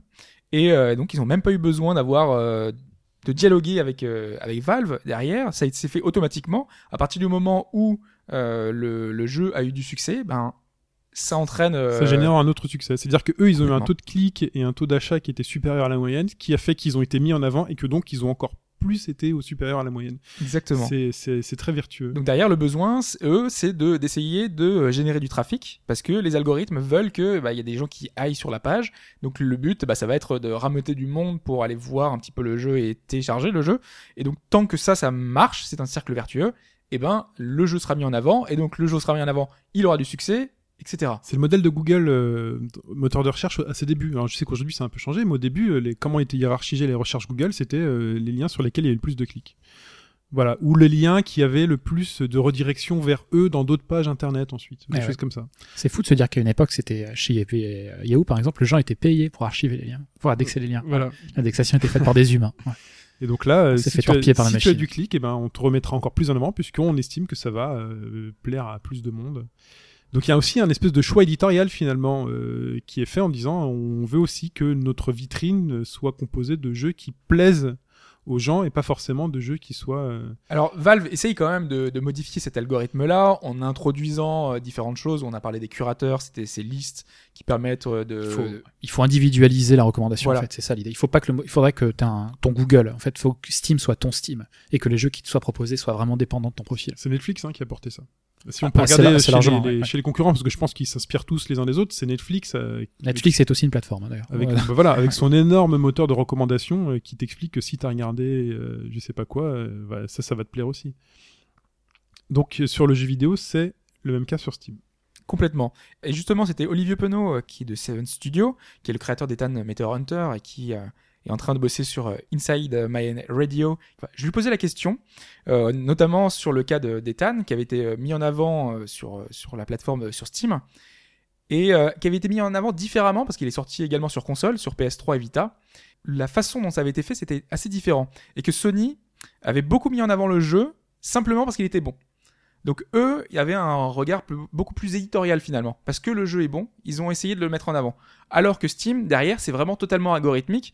Il va falloir attendre le déclic, déclic qui n'arrive pas toujours, qui n'arrive pas toujours, qui arrive essentiellement parce que le jeu est mis justement sur la home, sur la une. C'est finalement cette page-là qui est hyper importante, qui euh, finalement déclenche tout, parce C'est que le Graal. ouais. Ouais, complètement. Hein. Euh, C'était euh, justement euh, Pierre-Étienne Travers, qui a bossé sur Tri- Strike Vector, qui me disait que euh, eux, ils avaient espéré relancer finalement le jeu en faisant un week-end gratuit. Ils pensaient attirer du monde. Et le problème, c'est que euh, ce week-end gratuit, bah, ça n'a pas eu l'effet escompté. Finalement, tant que t'es pas en une, eh ben, ça ne marche pas. Les gens ne Euh, le savent pas. voilà, le gens, les gens ne sont pas au courant et donc du coup, bah, ils vont pas voir le jeu. Le- L'effet vertueux ne marche que si on est vraiment mis en avant sur cette page d'accueil et qu'on bénéficie de toute cette euh, liste de recommandations finalement qui sont mises en place, hein, puisqu'on a ces curateurs, on a les listes en fonction euh, de genre, on a euh, euh, les, soldes régulières, hein, parce que tous les jours on a des nouvelles soldes, on a vraiment plein de petites choses qui sont mises comme ça, mais tant que t'es pas sur cette première page, eh ben ça ne marchera pas. C'est intéressant ce que tu as dit, c'est qu'il y a un vrai choix éditorial. Il y avait un choix plus éditorialiste sur PlayStation que sur la plateforme Steam. On a l'impression que finalement Steam, il y a même peut-être plus d'humains derrière. Euh, hormis les personnes qui vérifient qu'on n'insulte pas Gabe Newell. Alors que sur, euh, sur les plateformes, sur les consoles, pour lesquelles il y a peut-être éventuellement moins de jeux, on est, on est d'accord, moins de jeux comme ça qui sortent euh, via des indépendants, euh, il y a eu un vrai choix de la part des personnes qui gèrent le service de dire ce jeu-là est bon, on le met en avant, même sans... euh, Est-ce que... Tu... Ah, petite question subsidiaire à Alphonse. Ouais. Est-ce que sur console, ils ont tout aussi intérêt à vendre comme ça euh, une multitude de petits jeux euh, versus... Ça dépend pour qui. Si t'es Nintendo, non, il vaut mieux placer ton propre contenu parce que d'une manière générale, il est d'une meilleure qualité parce que ta marge est encore plus importante quand c'est toi qui le, quand c'est Mhm. toi qui le développe. Euh, pour Sony qui est, ou pour Microsoft qui ont des contributions quand même moindres au niveau de leur ludothèque, euh, ouais, eux ils ont plus intérêt à, à promouvoir une, Une variété maximale. Après, ce qui est intéressant, ce que disait Hobbes, c'est qu'on est vraiment. euh, Il y a un concept dont je vous avais déjà parlé, je pense, qui est le concept d'économie de l'attention. C'est un concept qui avait été euh, notamment théorisé par Herbert Simon, prix Nobel d'économie, et qui veut que dans un monde d'in- d'information, avant, si vous voulez, la rareté, c'était l'information. Il fallait avoir l'info pour pouvoir tirer avantage d'une configuration de marché donné. Quand aujourd'hui, on est sur des marchés qui sont complètement renver- renversés, et euh, notamment les marchés de l'information, donc les marchés où, comment dire, où le produit peut être copié-collé, c'est une définition assez facile de ce qu'est un marché de l'information. Il y a un gros problème, c'est qu'il va y avoir une abondance de l'offre. Et la rareté n'est plus le produit, la rareté, c'est l'accès à l'attention. C'est plus l'information, c'est l'accès à l'attention. Et c'est vraiment cet accès à l'attention qui fait le nerf de la guerre et qui fait euh, et défait largement les fortunes. Donc euh, euh, cet aspect de lutte, de lutte pour l'attention, effectivement, c'est quelque chose qui est très bien théorisé, d'ailleurs encore en économie. En gros, c'est Sony PlayStation qui dit, ou Microsoft qui dit, regardez, chez nous aussi, on a des petits jeux indépendants et qui sont vachement bien et restez sur notre plateforme plutôt qu'aller ailleurs. Oui, c'est ça. Et puis c'est les éditeurs qui vont se lutter, enfin qui vont faire absolument tout ce qu'ils peuvent pour pouvoir euh, retomber sur la home de Steam, oui, et obtenir des euh, euh, comment dire euh, manipuler, enfin pas manipuler, mais comment dire s'insérer de telle façon dans les algorithmes euh, qu'ils soient effectivement assez bien référencés. Il y a une vraie vrai lutte pour l'attention. Ouais, ouais. Parce que c'est fait beaucoup ça sur le web avec les sites qui, qui, qui connaissent les algorithmes de Google et qui font en sorte qu'ils s'insèrent bien. Je sais pas si ça marche aussi par exemple sur Steam. Est-ce que euh, ce serait bien que quelqu'un euh, nous réponde à cette C'est ouais, avec un, un, Est-ce qu'il y a des astuces un cocktail d'images, de mots-clés magiques, etc., tu peux obtenir un référencement naturel qui soit supérieur. Parce que les échanges que vous avez eus avec les différents développeurs, de ce que j'ai compris, c'est que euh, au début, on n'est pas aidé. C'est-à-dire qu'ils ont quand même un gros travail à faire avant d'arriver sur Steam pour que le jour J, le jour où le jeu est lancé sur Steam, il y ait tout de suite des clics, euh, justement pour lancer cette machine à clics en disant, bah voilà, il- les joueurs sont intéressés, il y a des achats qui sont faits, donc l'algorithme de Steam Bah, va déjà, il faut, faire, il faut faire connaître le jeu. en- C'est Aurélien, avant. Aurélien Regard qui nous disait qu'il y avait un énorme travail à faire en amont, c'est-à-dire que le jeu doit être connu pour que avant qu'il arrive sur ça. Steam, forcément il faut qu'il y ait derrière une une machine euh, à mettre en place et qu'une fois qu'il est sur Steam, tous les gens sont au courant déjà. Donc ils- y vont parce que ils, ils ont entendu il faut avant. capturer l'attention avant que tu ailles dans le- dans l'océan. En fait, il faut que les mecs aient repéré un petit peu la Ouais. couleur de ton bonnet avant que tu te mettes à plonger. Donc pour ça passe éventuellement par des early, ça passe éventuellement par euh, tout, tout ce qui peut créer du buzz positif Voilà, de manière générale. communication Ouais. en général. hein. Donc, Ouais. créer son jeu, ne pas en parler, aller su- sur Steam, le poster, il y aura pas de miracle. quoi. Char à canon. ouais. Il y en aura parce que, enfin, il y en aura euh, pas forcément. Euh, c'est sur la page d'accueil, on a quand même les dernières nouveautés, mais euh, il y en a euh, peut-être 10 par jour. Euh, là, le Ça vendredi, c'était 8 par exemple qui sont, qui sont sortis ce jour-là. Et sur ces 8 jeux, par exemple, il y avait le dernier d'Aedlic, euh, qui est un studio allemand qui fait des click qui sont vachement intéressants. Euh, Il y avait un jeu qui, était, qui avait été kickstarté, qui est un jeu, un 4X spatial qui m'intéressait d'ailleurs, euh, qui, qui était dans l'eau. Et voilà, et c'est pas que des petites sorties, quoi. Donc euh, tous les jours, il y a des titres qui sortent. Le catalogue s'étoffe de manière euh, exponentielle. Donc du coup, Mais 10 jeux, à quoi- Attends, c'est pas par jour, c'est 10 jeux par jour? Par jour, oui. Alors j'ai vu cette Alors, c'est statistique. un peu moins, mais euh, là, euh, en l'occurrence, c'était 8, jeux ce jour Alors j'ai vu cette stat qui date donc d'il y a un an, qui disait par exemple que sur le premier trimestre 2014, il y a Ouais. eu autant de jeux que sur toute l'année 2013. Ouais. Mais c'est c'est aussi ça dessert aussi un peu euh, le le enfin le, le jeu vidéo dans, dans, dans ce secteur cette abondance de, de On est de dans jeux. le côté presque mobile où on avait eu un peu ce crack euh, Oui, avec euh, trop de jeux sur mobile et qui faisait que on avait moins de qualité et quand il y a moins de qualité euh, derrière ça se ressent Et, les, les gens achètent un peu n'importe quoi et euh, ils achèteront peut-être moins aussi. c'est c'est comme si on allait dans notre Micromania et on- si on y allait tous les jours les rayons seraient jamais les mêmes c'est-à-dire que si tu es pas allé tous les jours, et ben t'as raté Bloodborne parce que le lendemain il y a un autre truc. Mais quoi que Bloodborne serait resté parce qu'il y a eu des clics et des machins, de cela, des gens ont acheté. Mais euh, c'est ça dessert, ça, ça dessert beaucoup. Ouais, Ouais. C'est ce qu'on appelle aussi, c'est lié à... Ouais. Bon, les effets de réseau, ils sont pas tous positifs, il y a aussi ce qu'on appelle des externalités de réseau négatifs. Euh, ça, ça veut dire concrètement qu'il se produit des effets euh, bah, de d'engor- d'engorgement, de saturation, un petit peu euh, comme dans un réseau télécom, finalement. Si tout le monde au même moment se met à appeler, euh, etc., etc., ça va générer un tel trafic que finalement, le... alors que le réseau télécom, il avait de l'intérêt parce qu'il y avait du monde, s'il y a trop de monde ou si tout le monde s'en sert au, au même moment, il y a un effet d'engorgement, et là, effectivement, ça peut desservir la plateforme ou ça peut desservir le réseau. Et c'est la même chose sur Steam si tu as une impression de, de brouillon, si l'offre est pas qualifiée, elle est pas organisée, etc. Oui, il y a un côté, il y a une désincitation à utiliser Steam, effectivement. Et si se pointe derrière une boîte avec une technologie extrêmement intéressante qui permet d'opérer en, amont euh, un filtre sur tout ce qui est sur Steam pour te trouver le jeu qui vraiment t'intéresse, etc., cette boîte-là, elle a, elle a un super avenir devant Il y a des sites hein, qui se montent d'ailleurs. euh, Qui, Ouais, bien qui- sûr. Bah, Il y a des sites qui sont largement dédiés à, enfin, genre de chasse au trésor. Quoi. Enfin, euh, je vais te donner le site sur lequel le jeu est le moins cher, par exemple. Ouais. Ou les soldes en, en ce moment sur Steam. Hobbs, tu voulais rajouter quelque chose? Oui, bah déjà, euh, notamment sur la visibilité, euh, tu m'avais donné une anecdote. euh, tu disais qu'un de tes collègues disait comparer un petit peu la, la situation euh, de, des jeux indépendants au, au casino finalement. Ouais, c'est ça. Ouais. C'est- sur deux aspects. Le premier aspect, c'est winner take all. C'est-à-dire celui qui va gagner va vraiment gagner beaucoup. c'est un petit peu comme au poker. Et il le deuxième aspect, c'est au casino, tout le monde peut gagner. Alors, euh, les gens sont rares à gagner, mais à partir du moment où tu rentres et où tu as des billes, tu peux gagner. Et tu vis dans cet espoir du gain. Et si le gain tombe, en plus, le, gain va te permettre, normalement, enfin, de générer quand même des revenus qui sont quand même assez importants. Enfin, ça devrait permettre de, au moins de vivre ou de survivre. Donc, tu as effectivement cette Donc voilà, mais généralement les bons jeux s'en sortent hein, de la plupart des cas, donc c'est un peu moins aléatoire que ça. C'est Mais j'aimais ouais, bien cette image-là pour dire que euh, des fois il faut de la chance quoi, et ça, ça marche pas que euh, que dans ce cas-là. Et l'autre point, parce que j'avais dit deux points, j'ai la visibilité et c'est le prix. Et le prix a énormément d'importance parce que Steam, quand on parle, quand on dit Steam, Ah là là. il y a un truc qui vient tout de suite en tête. Bah, ce c'est les prix. ces- solde. ce sont Pourquoi, les pourquoi soldes. tout le monde rêve de Steam? C'est pas cher. C'est le truc qu'on te vend mais c'est pas cher. Et tout est à 1 euro. tu sais, C'est le, c'est le grand bazar. Alors, Alors, alors justement, euh, nous de notre côté, bah forcément, quand on est joueur, on est on est ravi de ça parce que on se dit qu'on va pouvoir avoir tous les jeux à moindre prix.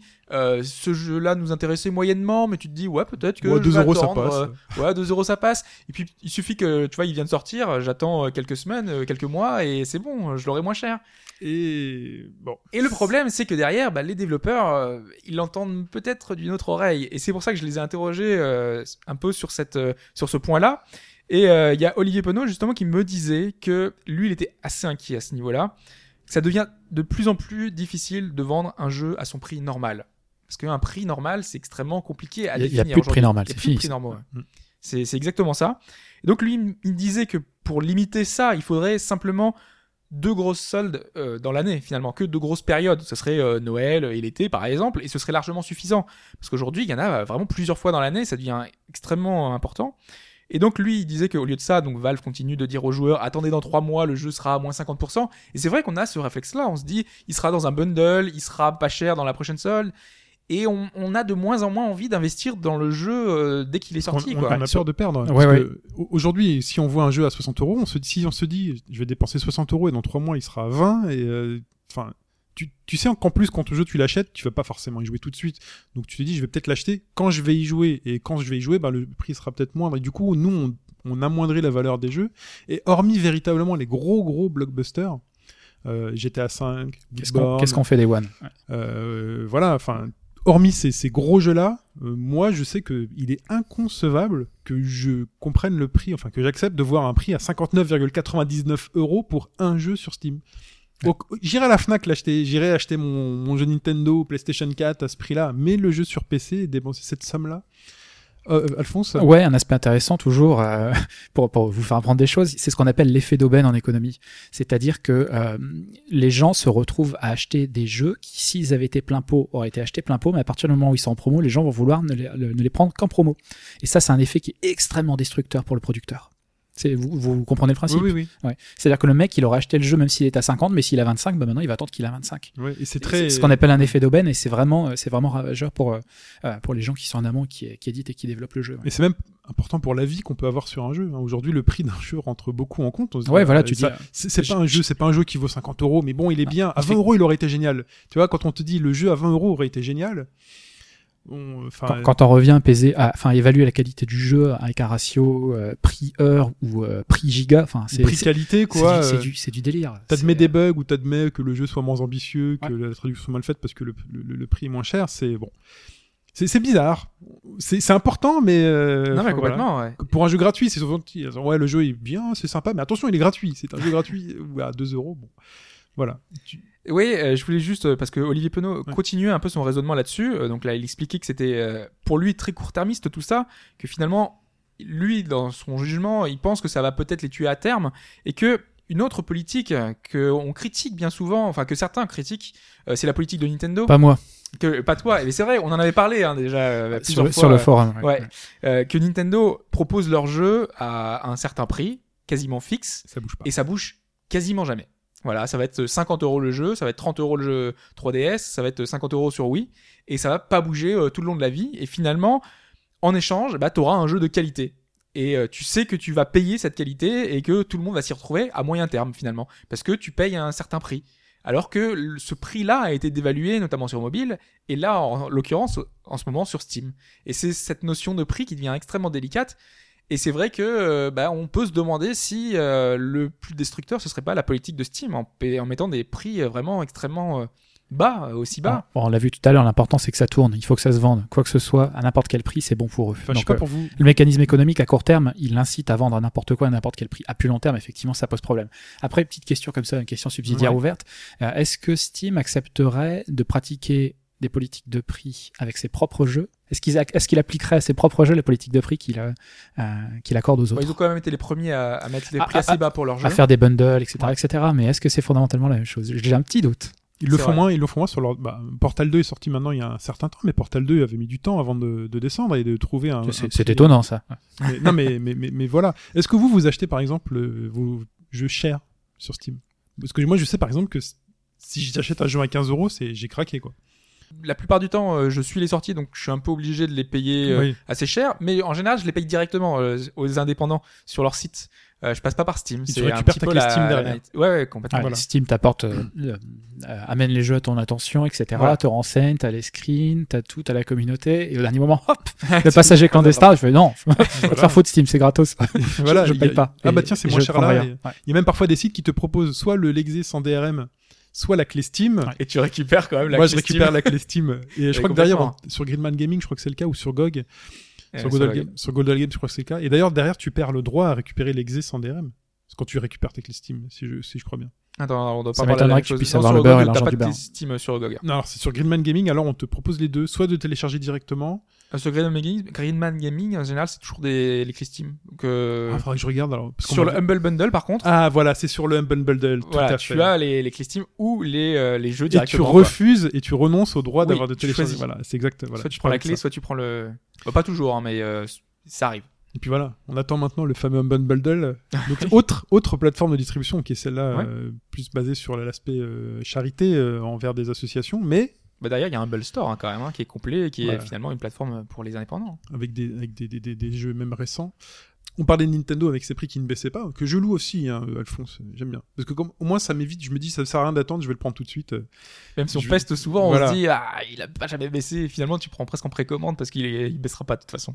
Et donc on a beaucoup parlé donc des indépendants sur la plateforme Steam euh, qui prennent beaucoup de place puisque tu disais tout à l'heure qu'il valait mieux vendre un million, enfin peu importe pour Steam, il valait mieux vendre un million de jeux différents euh, plutôt qu'un million de fois le même, ça, Oui. ça revenait exactement au même. Quelle place Ou pour les gros Alors, quelle place pour les gros? Déjà, il faut dire quelque chose, c'est que, et qu'on n'a pas forcément dit, euh, c'est que Steam, c'est avant tout une plateforme pour vendre des jeux Valve. C'est le. C'était la raison d'être de la plateforme au début déjà. Au début. Et au final, ce qu'on voit aujourd'hui, euh, depuis 2009, les jeux les plus joués, ce sont Dota 2, c'est Team Fortress 2, c'est Counter-Strike Source, c'est Counter-Strike tout court. Les, dans les dix premiers, on a quasiment que des jeux Valve. Donc aujourd'hui, euh, si euh, les joueurs euh, vont vers les jeux Valve, c'est qu'il y a une raison, c'est qu'ils sont mis en avant, c'est qu'ils sont... Ah, je crois euh, qu'ils sont pas dans l'algorithme les jeux Valve. c'est un peu mis un peu je différemment. crois qu'ils ouais. sont pas dans l'algo. Et, euh, et finalement, les jeux, les triple A et les jeux des gros éditeurs, ils sont extrêmement en retrait. Alors, bon, par exemple, enfin Call of Duty, euh, faut le retrouver à la dixième place, alors que sur console, c'est peut-être le jeu multi qui va être le, le plus joué, le plus euh, régulièrement euh, Mm. euh, joué. Donc, derrière, il y a différentes, euh, différentes choses qui peuvent l'expliquer. Euh, déjà, ces éditeurs-là ne veulent pas forcément donner un pourcentage de ses ventes, puisqu'on l'a dit tout à l'heure, Valve prend une marge sur, euh, sur chaque jeu. Donc derrière, il faut quand même qu'ils se disent que sur, euh, imaginons, le dernier Assassin's Creed, derrière, ça va être un gros volume de vente. Derrière, ils vont prendre un certain pourcentage assez énorme, En plus de- sur des prix élevés. Donc un Sur pourcentage prix de prix élevés, élevés, euh, alors que tu pourrais très bien, de toi-même, faire une propre plateforme, parce que tu sais que de toute façon, ton Assassin's Creed, tu vas réussir à le vendre. Donc derrière, ils n'ont pas forcément intérêt à mettre en avant sur Steam bah, leur jeu, leur AAA, parce que euh, bah, à côté, ils peuvent faire plus de bénéfices, tout simplement. Et puis parce qu'ils ont les moyens de faire cette plateforme Oui, complètement, ouais. d'assumer les Il faut, coûts. faut de- déjà avoir les moyens, il faut avoir les compétences aussi. C'est euh, Steam, c'est avant tout une société de technologie. Avant moi, pour moi, avant, bon, c'est c'est particulier parce que, enfin, Valve plus exactement, parce qu'à l'origine c'est quand même un, un éditeur, un développeur, mais sinon c'est vraiment une boîte IT quoi. Alors que les autres, ce sont des éditeurs ou des développeurs de jeux vidéo. C'est pas tout à fait le même métier. Et Complètement. hein. Et c'est pour ça qu'ils se lancent un peu comme ça, à, à petits pas, parce que ils n'ont pas non plus les les, les, Les euh, moyens, les compétences, ressources, euh, la voilà, culture, c'est un autre business, c'est un autre métier. ouais. Ouais. Et puis, en parlant- et puis en parlant de culture, justement, enfin, ils font aussi des erreurs, hein, d'essayer d'intégrer leur plateforme, par exemple, sur, euh, sur console.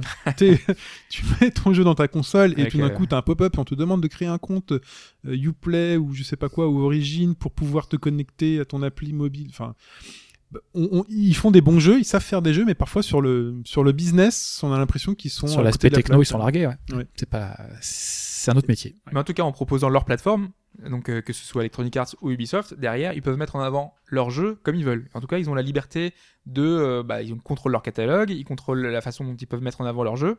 Euh, ils peuvent faire des offres de promo, par exemple, Origin régulièrement euh, offre un jeu. En général, c'est le jeu précédent. Euh, ça va être le SimCity euh, le 2000 avant la sortie de SimCity. Vraiment, ils ont, ils ont la maîtrise de leur catalogue, des, des coûts, donc derrière, ben, ils peuvent se permettre ce qu'ils veulent, ce qu'ils ne pourraient pas forcément sur Steam. Sachant aussi que euh, sur Steam, la plupart des AAA sont vendus très cher. Alors je sais pas si vous avez remarqué, notamment euh, GTA 5, là vous pouvez précommander, vous avez Ouais, plein de, C'est 60 de, euros. de bonus là, c'est euh, ouais, c'est 60 euros sur Ouais. Steam. Alors que vous achetez sur Amazon, c'est 38 euros. C'est le jeu PC, c'est le même. Vous le payez euh, presque deux fois moins cher. Et ben voilà, la différence elle est là aussi parce que derrière, euh, quand les jeux sont vendus aussi cher, tu, tu vraiment tu les achètes plein pot, bah tu vas peut-être pas mettre euh, en avant les mêmes jeux. C'est peut-être pour ça qu'aujourd'hui euh, les AAA bah, ils sont pas mis de la même façon euh, en avant sur Steam qu'ailleurs. quoi. Non, il y a un vrai dilemme hein, pour, Mm. pour Ubisoft Electronic Arts concrètement. Est-ce qu'il vaut mieux développer sur ta propre plateforme et prendre toute la marge avec les risques que ça comporte, une audience moindre, c'est pas ton métier, c'est toi qui prends les coûts, c'est toi qui prends le risque, Euh, ou est-ce qu'il faut euh, accepter la commission de Steam sur une plateforme tierce, te faire pomper ta donnée, te faire euh, désintermédier, parce que la relation client, toi t'es es court-circuité, la relation elle existe entre Steam et le client. Toi t'es là à côté, si tu veux, tu as la regarde se serrer la main, mais euh, et c'est- toi qui les connecte d'une façon ou d'une autre, mais la relation contractuelle, elle est pas entre toi et le, dé- les- les- le développeur et l'éditeur, elle est entre Et toi et le- sont, sont souvent présents la- les gros jeux pour les préachats. Ouais. Ils sont souvent présents au home en disant attention ça va sortir, préachetez-le. euh, Ouais. Parce que je pense que c'est aussi important pour Steam aussi d'avoir une vitrine avec des beaux produits. Parce que Steam aurait euh, une vitrine avec uniquement, et je dis pas que les jeux indépendants c'est pas bien, c'est très bien, mais uniquement avec des Go de simulateur ou des petits jeux indépendants qui n'ont pas forcément une grosse force marketing derrière, avec des publicités, puis un attrait, un- une hype, on se dirait bon finalement euh, Steam c'est sympa, c'est une plateforme qui est très euh, de niche euh, ou autre, mais il faut pas qu'elle le soit trop de niche, faut, faut vraiment qu'elle s'adresse à beaucoup. C'est comme ton supermarché, il faut que toi tu vas aller acheter le produit Carrefour tout blanc en bas du rayon, mais euh, tu es aussi très content quand Il tu vois la marque, euh, ouais. les, les marques qui sont là et qui te permettent d'avoir le, le Ouais. Après, sont dans une situation particulière parce qu'ils sont jugés partis, ils sont distributeurs et producteurs. Ouais. Donc, Mm. euh, euh, par leur seul catalogue propre, ils pourraient presque justifier l'existence d'une plateforme euh, qui ne distribuerait au final que les jeux, que les jeux Valve. En plus, enfin là, enfin pour Ubisoft et euh, Electronic Arts derrière, j'imagine qu'ils ont dû se poser la question de est-ce que ça vaut le coup de retirer de la vente sur Steam leurs jeux maintenant qu'ils ont lancé leur propre plateforme? Et on a vu que derrière la communauté a gueulé quoi. Quand euh, Ubisoft avait retiré certains jeux, certains gros jeux qui étaient censés arriver sur la plateforme et qui n'étaient plus en précommande, là il y a quand même pas mal de joueurs qui eux euh, attendaient de pouvoir y jouer depuis Steam. Donc euh, ça montre quand même que les joueurs aussi ont un poids euh, derrière assez important et qui peuvent modifier aussi euh, C'est-à-dire que l'expérience au dur du jeu, l'expérience client, Mm. et c'est pas quelque chose à négliger. complètement. Et euh, Non, ils ont tout. foiré, ils ont foiré leur plateforme, faut dire. Enfin, Uplay et compagnie sont pas super super. euh, Ça s'améliore. Hein. ça s'améliore, mais bon, si Steam est là. moi je, euh, je commence à m'y faire, mais euh, c'est vrai que ça c'est c'est toujours un peu bizarre. Mais ouais. bon, voilà, de toute façon, comme vous disiez, il y a cette volonté d'uniformisa- d'uniformisation et de, de simplicité qui, qui est là, quoi, et qui est en fait qui est plus fort que le jeu même parfois. Ah oui, c'est ces effets de réseau. La concurrence, la concurrence, parlons-en justement. Euh, Il y a des Mais il y a, aujourd'hui il y a pour- 20% du marché qui reste, hein, dont on n'a pas forcément beaucoup parlé. On a parlé de Uplay et de et donc euh, d'Origin, qui sont les deux plateformes d'Electronic Arts et de- d'Ubisoft. Citons Battle.net également, parce que quand même gros acteurs. euh. Alors, mais ils Oui. vendent. Est-ce qu'on peut vendre les ils, vendent des jeux via- Ils vendent des jeux, bah, ils vendent les jeux euh, qui sont de Blizzard, hein, donc Ok. tout simplement. Donc ça va être Diablo 3, ça va être World of Warcraft. C'est euh, toute la gestion euh, derrière bah, de leur catalogue, mais qui est assez limité finalement, puisqu'il se, se limite à, celui de Blizzard. Mais euh, quand on parle de Uplay, donc euh, derrière, c'est essentiellement le catalogue de chaque, euh, chaque plateforme, Oui. tout simplement, qui, se, qui sont mises en avant quand même euh, pour essayer de gagner un peu de mar- part de marché. Chacun essaye de faire des opérations. Je parlais d'Origin tout à l'heure qui essayait, donc euh, qui donne des jeux gratuits. Euh, Uplay, c'est des soldes assez agressifs sur leur, leur catalogue assez ancien. Euh, ils mettent en avant euh, pas mal de des Heroes of Might and Magic, des titres comme ça euh, qui sont qui sont bons et qui sont mis pas cher pour attirer, essayer d'augmenter euh, finalement leur euh, nombre d'utilisateurs. Et donc ils essayent. Parce que euh, c'est une, des- hein. c'est une des autres guerres, Alphonse, c'est l'inscription. Il faut au moins que les joueurs soient inscrits sur la plateforme, donc il faut les faire venir euh, avec finalement des produits d'appel, un peu comme les supermarchés. Ouais, c'est exactement ça. ouais. Mm. C'est c'est- c'est un enjeu. hein. C'est extrêmement compliqué de résister face à une plateforme aussi, euh, aussi tentaculaire. hein. C'est ce que tu as dit. Il y a de la place pour des mecs euh, il y a de la place pour les 20% du marché, et ils vont être une bonne quinzaine à se partager ces pourcents. Donc, euh, comment tu arrives à être rentable sur des volumes Est-ce aussi qu'ils rêvent pas tous de se transformer en Steam Parce qu'à partir du moment où Uplay, un Battle.net, euh, enfin peut-être pas Battle.net, mais à partir du moment où une de ces plateformes euh, pourra bénéficier de 50 millions d'utilisateurs, allez, je vais parler de la moitié de la base d'utilisateurs de Steam. Est-ce qu'à 50 millions de joueurs inscrits, ils vont pas commencer à réfléchir, à se dire, euh, est-ce qu'on mettrait pas aussi, nous aussi, euh, des jeux euh, tiers pour récolter 30% des ventes? Enfin, des- du chiffre d'affaires. Pas forcément, Ce parce serait qu'il une faut quand même euh, derrière euh, des, des, des, des un service, il, faut, il, y a, il y a plus que simplement un, un- un réseau client. On en Mm. parlait justement euh, avant le podcast. Euh, S'il y avait un acteur majeur qui pourrait essayer un jour de concurrencer Steam sur son marché, essayer de faire vaciller, et encore c'est très difficile, tu, tu disais même que c'était quasiment impossible normalement euh, au niveau économique, euh, ce serait euh, Amazon aujourd'hui qui a euh, s- des, des activités transverses, qui a un marché enfin qui est, une, énorme. qui est une plateforme biface elle-même. L'Amazon Voilà. Marketplace est une plateforme biface comme Steam. C'est exactement la même chose. Et, euh, la même chose. et aujourd'hui, euh, enfin, ils vendent déjà des jeux, hein, euh, mais euh, simplement euh, derrière, c'est pas encore euh, le- de la même façon que, que Steam. Euh, moi, j'ai acheté des jeux et derrière, t'as juste l'exécutable que tu lances. euh, donc du coup, ils ont fait quelques opérations des fois un peu agressives. Alors que tout le monde a en rêvait ouais. d'avoir juste l'exécutable qui se lance sans DRM, Et sans ouais. rien. Alors, a qui comme concurrent? Bah alors les concurrents, Mm. euh, oui, euh, je- bah, on a euh, donc euh, Good Old Games, GOG, qui euh, lui essaie, essaie d'aller vers euh, un catalogue oldies. Donc essayer de proposer des jeux anciens qui sont pas forcément trouvables, essayer de soigner ces jeux-là parce que derrière tu as les différents patchs euh, Voilà. euh, qui sont mis à disposition, ils sont testés pour tourner sur les configurations actuelles, ce qui est pas toujours facile. euh, on parlait de patch, l'utilisation des patchs. Steam, c'était une vraie révolution pour les patchs. Je sais pas si vous imaginez. À l'époque, la galère que c'était, quand t'avais pas Ah, la connexion nécessaire, t'es es obligé d'aller dans les dans les, les bureaux, chez les buralistes pour trouver un PC jeu ou un joystick pour trouver le patch qui va te débloquer ton un problème hyper bloquant. Tu pouvais pas le corriger. Tu vois, les éditeurs, ils avaient pas la possibilité de modifier ton jeu. Il était sur ta galette et tu pouvais pas le. T'avais rien. T'avais aucune possibilité. Alors Puis que là, t'étais pas au courant, hein. parfois le jeu, oui, pas tu- t'arrivais pas à jouer en jeu, ou enfin t'avais pas la nouveauté dont ton pote t'avait parlé, en fait il fallait que t'ailles fouiller pour voir qu'il te manquait le patch machin. Là ils te disent juste, attention il y a des mises à jour dispo. Et là c'est toujours le cas aujourd'hui, tu lances ton Steam, tout se met à jour et puis euh, Eh, complètement, mais je sais pas, Basta. imagine, t'as une config, euh, un truc un peu récent, et du coup, le, c'est pas compatible avec ton jeu, et toi, t'es un peu dégoûté, et t'as pas de mise à jour, t'as pas de patch, t'as- rien pour, euh, pour corriger ça, et là, bah, ça a tout changé. Donc, ces patchs, c'est très important, autant pour Steam que pour GOG, et, euh, et GOG le fait très bien. Après, il joue beaucoup sur le côté sans DRM, comme tu l'expliquais tout à l'heure, c'est très important parce que ça, c'est un, un côté euh, libertaire euh, qu'on a sur Internet. Il faut que ce soit un monde libre. Et euh, beaucoup de joueurs vont n'acheter que sur GOG justement pour ça. Et c'est très important quand et même. ça hein. justifie aussi peut-être un peu la baisse de prix. Euh, il va peut-être mieux vendre euh, 100 000 exemplaires de ton jeu à 5 euros plutôt que d'en vendre 10 000 à 40, mais tu sais que t'as quand même 90 000 personnes qui y jouent de manière... Ouais, c'est un arbitrage entre le, entre le prix et les volumes, c'est effectivement. un, c'est un juste milieu quoi. En tout cas, enfin, GOG Mhm. est un peu la plateforme idéale qu'on imaginait à l'époque. Ils font même quelque chose, moi, que j'imaginais vraiment qui, qui aurait été fait sur Steam. C'était de récupérer des clés CD, de vieilles clés CD de, de jeux, Oui. et de les numériser finalement, de pouvoir avoir une copie digitale des jeux qu'on a achetés.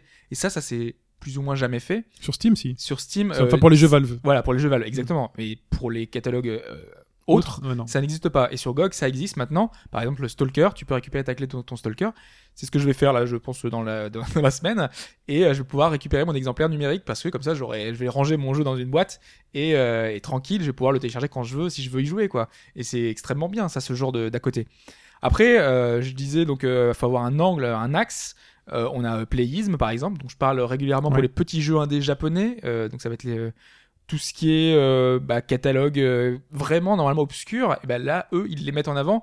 Et donc, tu arrives à te finalement à te diversifier, à changer un peu la donne en proposant des jeux qui sont pas disponibles sur Steam. Ils ont même parfois des exclusivités sur Playism. Par Oui. exemple. Sur Persona, tu peux avoir des goodies, même commander des jeux physiques. Ah non, c'est pas c'est pas Playism qui propose Persona. Ah, c'était qui? C'est euh, Rise Digital. Ah, c'était Rise Digital. Je- Ouais. J'ai confondu les deux. Alors, vas-y, parlons de Rise Digital peut-être. Bah non, Rise Digital, euh, c'est un finalement c'est un distributeur euh, qui est vraiment très très très très très petit comparé à Playism, qui eux par exemple éditent le prochain. euh, c'est le jeu avec les ciseaux, euh, jeu d'horreur euh, dont je n'ai plus le nom. Six Aurore. Six Aurore. Non, Je- pas ciseaux. C'est foutre rien. La monte- tu, montes un titre de, de, Bah voilà. de jeu vite fait. Non, mais euh, mais ouais, euh, ils ont ils commencent à avoir un point important là. D'ailleurs, ils ont fait une refonte totale de la plateforme avec tout aspect tout l'aspect communautaire. Ils ont vraiment repris un peu toute l'idée de Steam qui est mis en avant. Euh, là, ils sont en train de monter quelque chose de de- d'assez important, d'assez imposant. Et euh, ils montrent qu'ils sont en train de montrer une petite plateforme euh, indépendante du côté du, du monde japonais et ça peut marcher, euh, en tout cas avoir une petite place, peut pas concurrencer Ouais. un jour euh, totalement. Après il y en a plein d'autres, hein. il y a des Zura, euh, il y, a, il y a vraiment beaucoup de beaucoup de petites plateformes justement qui sont là à côté. Des Zura c'est plus pour euh, justement le, le côté indépendant, mais du côté euh, presque amateur, euh, parce que il y a tout Mm. un, un aspect euh, finalement de, de distribution de contenu index, ça va être les mods, les add-ons. Euh, Il y a une plateforme sociale avec des blogs et tout ça. Bon voilà, c'est Ça se spécialise. côté. En fait, ça se spécialise. complètement. Ouais. Voilà, donc il y a beaucoup beaucoup de concurrents potentiels, mais c'est des concurrents qui sont très petits finalement. Mais et peut-être qu'il y a des côtés de Steam qui pourraient, euh, enfin vers lesquels ces concurrents-là pourraient aller justement. Steam n'est pas parfait. Steam n'est pas parfait. Non, non, Steam n'est pas parfait. Et en fait, euh, ce que chacune des, des propositions de plateforme que tu as, que as abordées, en fait, une façon de voir en creux un petit peu quels sont les défauts de Steam. Alors, je vous avais déjà parlé tout à l'heure des effets de- d'externalité, euh, d'ex- d'effets de réseau pardon, négatifs. Il y a des phénomènes d'engorgement, de saturation. Les développeurs se plaignent de la confusion qu'il peut y avoir sur les prix, sur, euh, euh, sur l'agencement de l'offre. Et d'une certaine façon, il peut y avoir, si les dispositifs de filtre et d'optimisation du flux d'infos, si ça ça va pas, euh, trop d'offres risquent de tuer l'offre. Et là ça laisse la place effectivement pour des plateformes un petit peu plus petites, plus éditorialisées, plus centrées sur des choses euh, extrêmement pointues ou alors avec des promesses un petit peu différentes. Euh, D'abord, pour savoir si plusieurs plateformes sont possibles, il y a une condition qui est vraiment indispensable, c'est l'autorisation ou non du multi-homing, c'est-à-dire le fait d'avoir le droit de proposer son jeu sur différentes plateformes à la fois. Euh, Steam, de mémoire, n'impose pas l'exclusivité, pas du Non, tout, même, j'en suis certain. Tant mieux, et je le recommande parce que là, si, si, comment dire, ça, c'est c'est une espèce de petit verrou. S'ils mettent ce verrou-là sur la porte, normalement, il y a le régulateur qui arrive. Euh, comment dire, t'as le FBI qui débarque dans les, dans les 15 minutes qui suivent, normalement. Parce que c'est vraiment une pratique extrêmement limitée. Ah bon, Euh, ça, nos droits, on peut cliquer pour accepter euh, de ah perdre ouais, des droits, je mais, mais il y a des il y a des marchés où ça se fait et euh, par exemple dans les agences immobilières, tu n'as le droit de poster ton annonce. Il y a des exclusivités Ouais. qui font que tu ne peux poster ton bien que sur un seul site, par exemple. Et ça, ça va, ça va avoir tendance à, à- à consolider le marché, quoi, parce que si l'offre n'est disponible qu'en un seul magasin, ben, au final, il restera plus qu'un seul magasin. C'est aussi simple que ça. Donc, tant que le multi-homing subsistera, survivra, tant que cette ligne rouge-là ne sera pas franchie, il y aura de la place pour d'autres plateformes. Euh, il y a aussi effectivement, on en parlait tout à l'heure, le développement de plateformes frontalement en concurrence. On a IA et enfin Electronic Arts et on a Ubi. Alors, le problème c'est que les deux, est-ce que les deux peuvent vivre sur leur seul nom, avec leur seule communauté, avec leur seul jeu? J'ai envie de dire plutôt oui, mais de là à remplacer Steam, ça semble quand même super tant difficile. qu'ils font des gros jeux, ils sont indépendants. Exactement. Ils peuvent, se- ils peuvent avoir le luxe d'être indépendants. Après, c'est pas du tout dans la culture du jeu vidéo et c'est le genre de solution auquel on ne recourt que quand on est vraiment devant le bord du précipice. C'est la solution commune, c'est l'alliance, quoi. Euh, c'est l'espèce de méga truc entre Nintendo, Ubi, machin, etc. Et les mecs mettent un paquet monstre. Après, c'est tellement difficile de faire cohabiter des entreprises différentes, avec des cultures différentes, avec des gens différents, des intérêts, etc. C'est extrêmement compliqué, Ça mais tu, pourrais euh, penser une, une approche concertée. Euh, Enfin, tu imagines une alliance, je dis une connerie, mais euh, allez, Amazon, Microsoft, Nintendo, EA, Ubi, etc.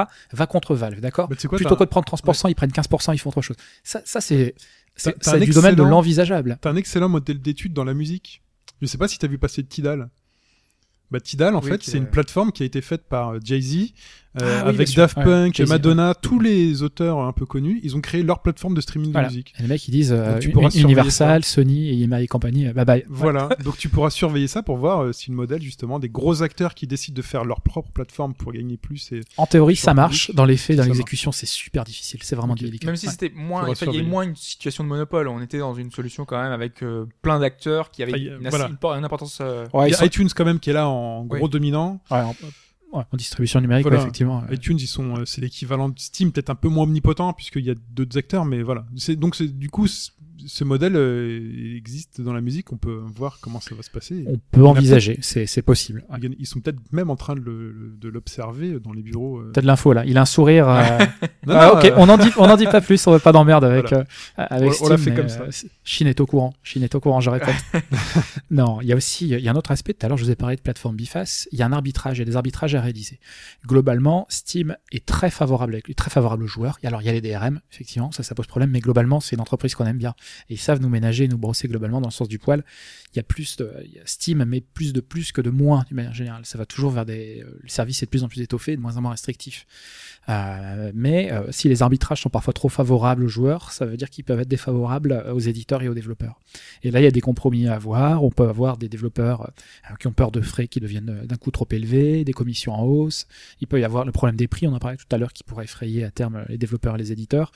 Côté joueur, bah, je, ouais, je vous l'ai dit, je- ils sont malins Steam, je vois pas ce qui pourrait euh, nous faire euh, nous faire partir. Mais la question de l'arbitrage, Un quand, mauvais Half-Life 3. quand, quand sur des plateformes comme ça, bah, Donc ils le sortent pas. il faut vraiment qu'ils soient le mauvais. sortent Alors, pas, hein. donc, Ouais.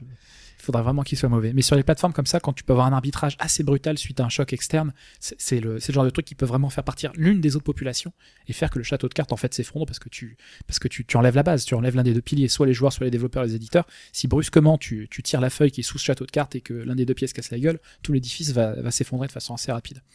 Euh, Il y a un autre aspect aussi, c'est les plateformes de niche avec une promesse forte. Mais là, il faut que la promesse elle soit euh, un, elle soit forte, qu'elle soit différenciante. Il faut que Steam ne réponde pas à ce besoin et il faut qu'elle soit bien amenée, il faut qu'elle soit crédible et que dans les que tu te rends compte que ça fonctionne.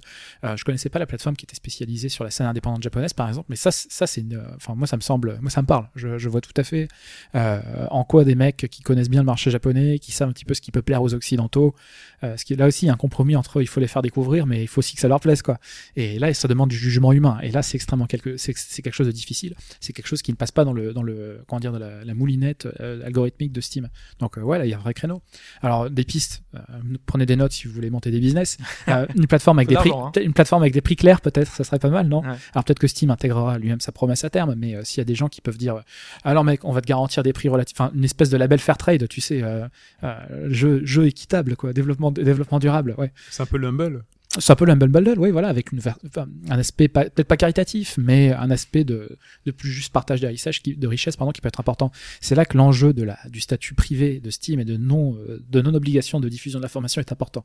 Parce que je pense que si les éditeurs ou les développeurs savaient le, le fric que pouvait faire Steam, moi j'ai ma petite idée sur le, je sais très bien le niveau de marge que peuvent réaliser des sociétés de ce genre-là. En général, c'est 30%. C'est-à-dire que pour 100 de chiffre d'affaires, il y a 30% de résultats nets, donc de, fric que tu vas réutiliser, euh, soit dans la boîte, soit que tu vas distribuer aux actionnaires. Donc c'est c'est toujours des plateformes qui sont super super importantes en termes de, de rentabilité. Donc euh, il y, a, il y a cet aspect-là. Bah, quand a- t'es pas en bourse, c'est que t'as pas besoin d'investissement, donc c'est que t'as pas besoin de, de sous, donc que tu non, c'est que tu te finances toi-même. Voilà. Enfin, tu peux très bien t'en sortir en étant sur les marchés aussi, mais euh. Oui, Ouais. mais bon, voilà. Non, mais ça joue. Je pense que c'est pas tout à fait innocent. C'est une boîte aussi de manière générale qui a une, une culture pas du secret, mais de. euh, Il y a cette ambivalence entre transparence et, euh, et termes du contrat qui sont quand même assez difficilement, euh, assez difficilement favorables. Euh, Qu'est-ce qu'on peut y avoir Donc, les promesses de prix claires, effectivement. On peut avoir euh, des plateformes avec euh, uniquement les développeurs et les éditeurs indépendants, avec la promesse de prix plus juste, là encore, avec une commission moindre, par exemple, selon, le, selon, les, selon les volumes. A priori, Euh, l'Humble Store répond déjà à ce Ouais, ça répond déjà à ça, effectivement. Ouais. Euh, tu peux aussi avoir des, des jeux sur lesquels la plateforme apporte sa caution, genre satisfait ou remboursé. On disait que le délai de rétractation avait sauté. Et s'il y a une plateforme qui arrive et qui dit alors mec, j'ai pas beaucoup de jeux, mais moi c'est de l'or en barre et si t'es pas content, je te le rembourse. Il peut y avoir un phénomène d'incitation à, à la migration vers cette plateforme. C'est ce tu quand mets- même assez hypothétique tout ça. Mais Bah oui, euh, parce que dans ouais. ce cas-là, il faut que tu mettes des DRM et Et tu sais qu'Origin, je crois, fait euh, plus ou moins ça. T'as un délai euh, pour, euh, pour te faire rembourser ton jeu si tu as pas joué en fait. mais t'as une activation en ligne quand tu lances ton jeu. Euh, ouais, mais t'as un, enfin, t'as un délai, je crois. Tu peux y Oui. jouer genre de deux heures et après, au bout d'un moment, enfin, tu peux après euh, te faire rembourser. Mais là, t'imagines la plateforme qui te file l'exé, qui te dit si t'as pas plus, je te rembourse. Oui. Le- voilà, Je on crois- est honnête, mais on- pas trop. On va euh, tous se faire ça. rembourser. Ouais. Tout le monde va se dire ah Steam ils l'ont tellement fait à l'envers. Maintenant c'est moi qui vais prendre ma revanche sur une autre plateforme. Et les pauvres innocents ils vont prendre pour Steam. Bon d'une manière générale vous l'aurez compris il faut offrir autre chose que l'exhaustivité et les prix planchers qui indépendamment de toute la, la quantité de fonctionnalités fantastiques de Steam sont quand même les deux euh, les deux mamelles les deux moteurs. C'est pour ça que nous on va sur Steam c'est parce que c'est pas cher et parce qu'il y a tout quand même. Et c'est quand même drôlement pratique donc il faut il faut pouvoir euh, il faut pouvoir que je ferais, chose. moi? Moi, je ferais une plateforme avec des jeux et du pay as you go. C'est-à-dire que ton jeu, tu l'as, tout est gratuit, tu l'as sur ton PC, et tu payes tant que tu Tant que tu n'y as pas joué, tu payes pas. Et à partir du moment où tu y joues, tu payes jusqu'à arriver au prix du jeu euh, Ça, ça, ça suppose tel que, que tu l'as pris. Ouais, il faut que tu aies une confiance dans ton jeu qui soit maximale, hein, encore. C'est Genre- c'est te porter caution encore de la, de la qualité du jeu. Genre, pourquoi, pourquoi pas hein. Mais non, mais c'est très intéressant. On te dit, bah voilà, si à partir du moment où tu y as joué 10 heures, tu es facturé. Parce que t'as, voilà, où tu as fini. Voilà, euh, Tout le monde se me speedrun. tu, jouerais, tu jouerais un truc comme ça, Hobbs ou pas? Bah, pourquoi pas, ouais. Ah, voilà. Ouais, je peux pas, moi je suis tellement lent. Mais c'est pas grave, ce sera dans le futur, tu vois. ouais, d'accord, ok, peut-être. Et tu le paierais au prix du jeu dans lequel il, auquel il est au moment où tu passes le seuil de, de facturation. Ok, j'ai peut-être une idée là. On tient quelque chose. peut-être hein. un truc. Mais Je fais cherche, gaffe quand euh, même. Développeur et, euh, et aide pour monter ce Dans projet. les autres limites ou dans les autres euh, les petits euh, grains qui pourraient se mettre dans la machine Steam, il y a aussi le régulateur, je pense quand même, parce que 70%, 80% de part de marché, euh, ça commence à faire un petit peu beaucoup. Après, empiriquement, je le redis, il y a Microsoft qui s'était fait taper euh, sur les doigts dans la fin des années 90, dans les années 2000, euh, pour sa position dominante sur le marché du PC, sur des aspects de vente Mm. liés, de systèmes d'exploitation et de suite logiciels, etc. Euh, ni Google, ni Facebook, ni iTunes, ni aucune autre plateforme euh, de distribution ou de réseau social, etc. dominant dans la sphère numérique. Même ceux qui ont des Google est l'un des monopoles les, les plus gigantesques, ils n'ont jamais été inquiétés jusqu'à maintenant. Mais l'État français, enfin, s'y intéresse, euh, enfin, vaguement, mais en tout cas, ils étaient prêts à lancer un espèce de Steam à la française pour mettre en avant les créations françaises. Je vois, c'est ta, Steam- ta Chine qui soupire, Oui. mais moi, moi aussi, je vois très bien Fleur Pellerin chapeauter Non, tout mais ça, là, euh, et mettre ça- Jack Lang. euh, ouais, non, Ah, mais mais- complètement, mais en tout cas, ça, ça Ça montre qu'il y avait un, pro- y a un problème, enfin, qu'il y a un problème de mise en avant de certains jeux. En l'occurrence, là, c'est tous les titres français, et euh, que derrière, il faut trouver une solution, le. Steam Arnaud Montebourg avec des jeux exclusivement français. C'est ah, toujours très embêtant quand On- le gouvernement se mêle de, de- de choses comme ça. Enfin, il, il- il est ouais, important, il est qu'il régule, mais quand c'est lui qui se met aux manettes, c'est même. Il y a un dramatique. régulateur qui est important, mais si c'est pour un- imposer un, co- un contenu euh, national Oui. en dépit de toute qualité, c'est toujours très embêtant. Tu- On, tu- on voit très bien en France ce C'est que pas ça, tous les problèmes que ça génère d'avoir un contrôle trop strict, euh, un chapeautage par un truc gouvernemental ou paragouvernemental, ça c'est vraiment vraiment pas bon quoi. Ouais. voilà. Les idées sont pas forcément les bonnes. C'est rarement, c'est rarement, euh, dans, ça va rarement dans le sens de la qualité. Et généralement en politique, il n'y a jamais une idée qui vient du même, et c'est généralement, généralement très soufflé par des Ouais, gros lobbies. C'est euh, Des bons gros lobbies derrière. qui voilà. Donc c'est c'est toujours très embêtant. Euh, c'est tout pour les parties défaillantes de Steam. Parlons de l'avenir. Parlons de l'avenir de Steam. Beaucoup, beaucoup, beaucoup de choses, même. L'avenir s'annonce radieux. Quand on Pour voit un petit peu la- toute la salve de fonctionnalités euh, qu'on a présentées au, au début de podcast, on a vu aussi comment ils ont commencé à s'étendre euh, sur iOS, sur Android, euh, sur euh, Bon, ça, ça Mac, trop, sur ça. Linux. On verra, on verra. Non, sur PC, sur mobile, tu veux Ouais, dire sur mobile. Non, non, pour le moment, j'y crois pas non plus. Mais euh, on sait jamais, on va voir. Mais ils tentent. Euh, oui, oui, en voilà. gros, c'est une société qui cherche aussi à grossir, et donc maintenant ils ont ils ont leur place sur PC. Il faut qu'ils trouvent. euh, Ils- Ils cherchent pas qu'à grossir. Ils cherchent déjà, par exemple, enfin, on l'avait vu sur euh, sur PC avec euh, la lutte, enfin plus ou moins Gabe Newell qui dit souvent que, par exemple, que Microsoft euh, et son Windows, euh, C'est une ils sont pas très catastrophe. bien, quoi, que c'est une catastrophe, que ça, Ouais. ça va pas pour eux. Donc c'est pour ça qu'on voit petit à petit euh, une volonté de s'émanciper de Windows, de passer sous Linux, d'avoir un truc libre, de pouvoir proposer leur propre plate- plateforme, de pouvoir proposer leur propre logiciel, parce qu'on voit que finalement euh, Steam devient une plateforme plus uniquement de jeux, puisqu'aujourd'hui on commence à trouver de la musique, on commence à trouver Music, euh, ouais. Ouais. Ah oui. de- des, des vidéos, des films. Alors pour l'instant, ce ne sont que des films de, de jeux vidéo, mais imaginons plus tard euh, qu'ils proposent d'autres services comme ça, enfin de VOD. euh, On peut, on peut tout imaginer. C'est une, plate- une plateforme qui est tellement utilisée. Il y a un tel euh, aujourd'hui Steam connaît nos goûts, donc derrière ils peuvent étendre ça à beaucoup de choses. hein, Donc, en gros, là, ils ont peut-être une vision là maintenant. Peut-être qu'à leur lancement, ils n'avaient pas une vision. Là, ils commencent à l'avoir en disant Steam, service universel, jeux vidéo, musique, cinéma. Effet de réseau, euh, comme dégoré dans tous les sens, euh, verrouillage. euh, ouais, oui, c'est possible, c'est tout à fait possible. ouais. C'est peut-être ça dans 10 ans. C'est une espèce de course à la taille, mais après les armes, euh, les armes grimpent pas au ciel. T'imagines s'ils euh, voulaient sortir leur propre ordinateur estampillé Steam? Bah, c'est les Steambox. Bah, hein, voilà. Steam Machines, ouais. Non, mais euh, ils ont déjà l'OS. Ah oui, euh, oui, c'est vrai, non, mais, mais voilà, après une set-top box Steam qui ferait musique, euh, vidéo et jeux vidéo. Bah, c'est la volonté de s'implanter dans le salon, parce que euh, euh, aujourd'hui Steam Pictures qui permet, enfin euh, Big Pictures qui permet de d'avoir une D'afficher, interface et enfin Avec une la manette, avec une manette. D'ailleurs, la manette qui arrive avec les Steam Machines. voilà. Mais euh, sur écran tu disais qu'ils avaient une espèce de vision. Moi, je, je suis pas sûr parce que on, sait que, que Valve a une organisation qui est très particulière, Oui. avec pas vraiment de tête pensante, avec chaque. une. Euh, Non, il y, en a- même pas. Enfin, c'est Ah, Il y a pas, de, il y a pas de patron. Alors, je crois une que espèce de culture libertarienne si, si. euh, qui, est, qui est vraiment particulière. j'ai vu ce schéma. T'as Gabe quand même. Non, non, Et ils sont tous en dessous, alignés, non? Non, ils sont tous égaux justement. et Il est aligné lui aussi? Oui, oui, complètement. Ah, d'accord. Parce que par exemple, il y avait euh, une démonstration euh, Ouais. assez récente où il montrait, enfin, que il avait dit dans une interview que même lui s'occupait du support. Donc même lui répondait aux mails quand il y avait un problème, etc. Et justement, quelqu'un avait testé et avait mis dans son mail, euh, si possible, je voudrais une réponse de Gabe Newell. Et Gabe Newell lui avait répondu. et euh, justement, et l'autre il avait dit, mais je vous crois pas. Et l'autre il a fait un selfie euh, montrant que c'est bien lui qui avait répondu, quoi. Et c'est incroyable de voir que finalement, n'importe qui dans la boîte fait un peu tout. Et euh, l'organisation, la hiérarchie fait que c'est particulier. Oui, bon. Stagé ou pas? Est-ce que c'est ou sûr, pas? évidemment. Mais euh, pour beaucoup de monde, enfin beaucoup Ouais. de monde qui sortent de cette boîte savent, enfin e- e- expliquent à quel point c'est particulier, qu'il n'y a pas que des fois il y a certaines équipes qui vont vers un- un- une direction, d'autres qui vont dans une autre, et que ben ils, ils vont pas se mettre d'accord et donc du coup ça va aboutir sur rien. Et euh, c'est une boîte très particulière. Du coup, il y a peut-être pas vraiment de vision Ils ont, d'ensemble. ils ont une manière de gérer les la- projets La particuliers. façon empirique que tu parlais tout à l'heure, qui rajoute petit à petit euh, telle chose, telle chose. Ouais, au fur et à mesure. C'est des choses qui Au leur plaisent. C'est les choses qui, qui, qui se disent, les gens demandent ça, ou euh, nous, on voudrait faire ça. Le, la VR, euh, on a vu que derrière, au départ, ça devait aboutir sur rien. Parce que c'était simplement un projet que, sur lequel ils s'amusaient. Et toutes les têtes pensantes de, de chez Valve à l'origine qui étaient sur ces projets-là, de VR, sont parties chez Oculus pour bosser sur un projet, un vrai projet véritable. Donc, peut-être qu'il n'y a pas vraiment cette vision d'ensemble.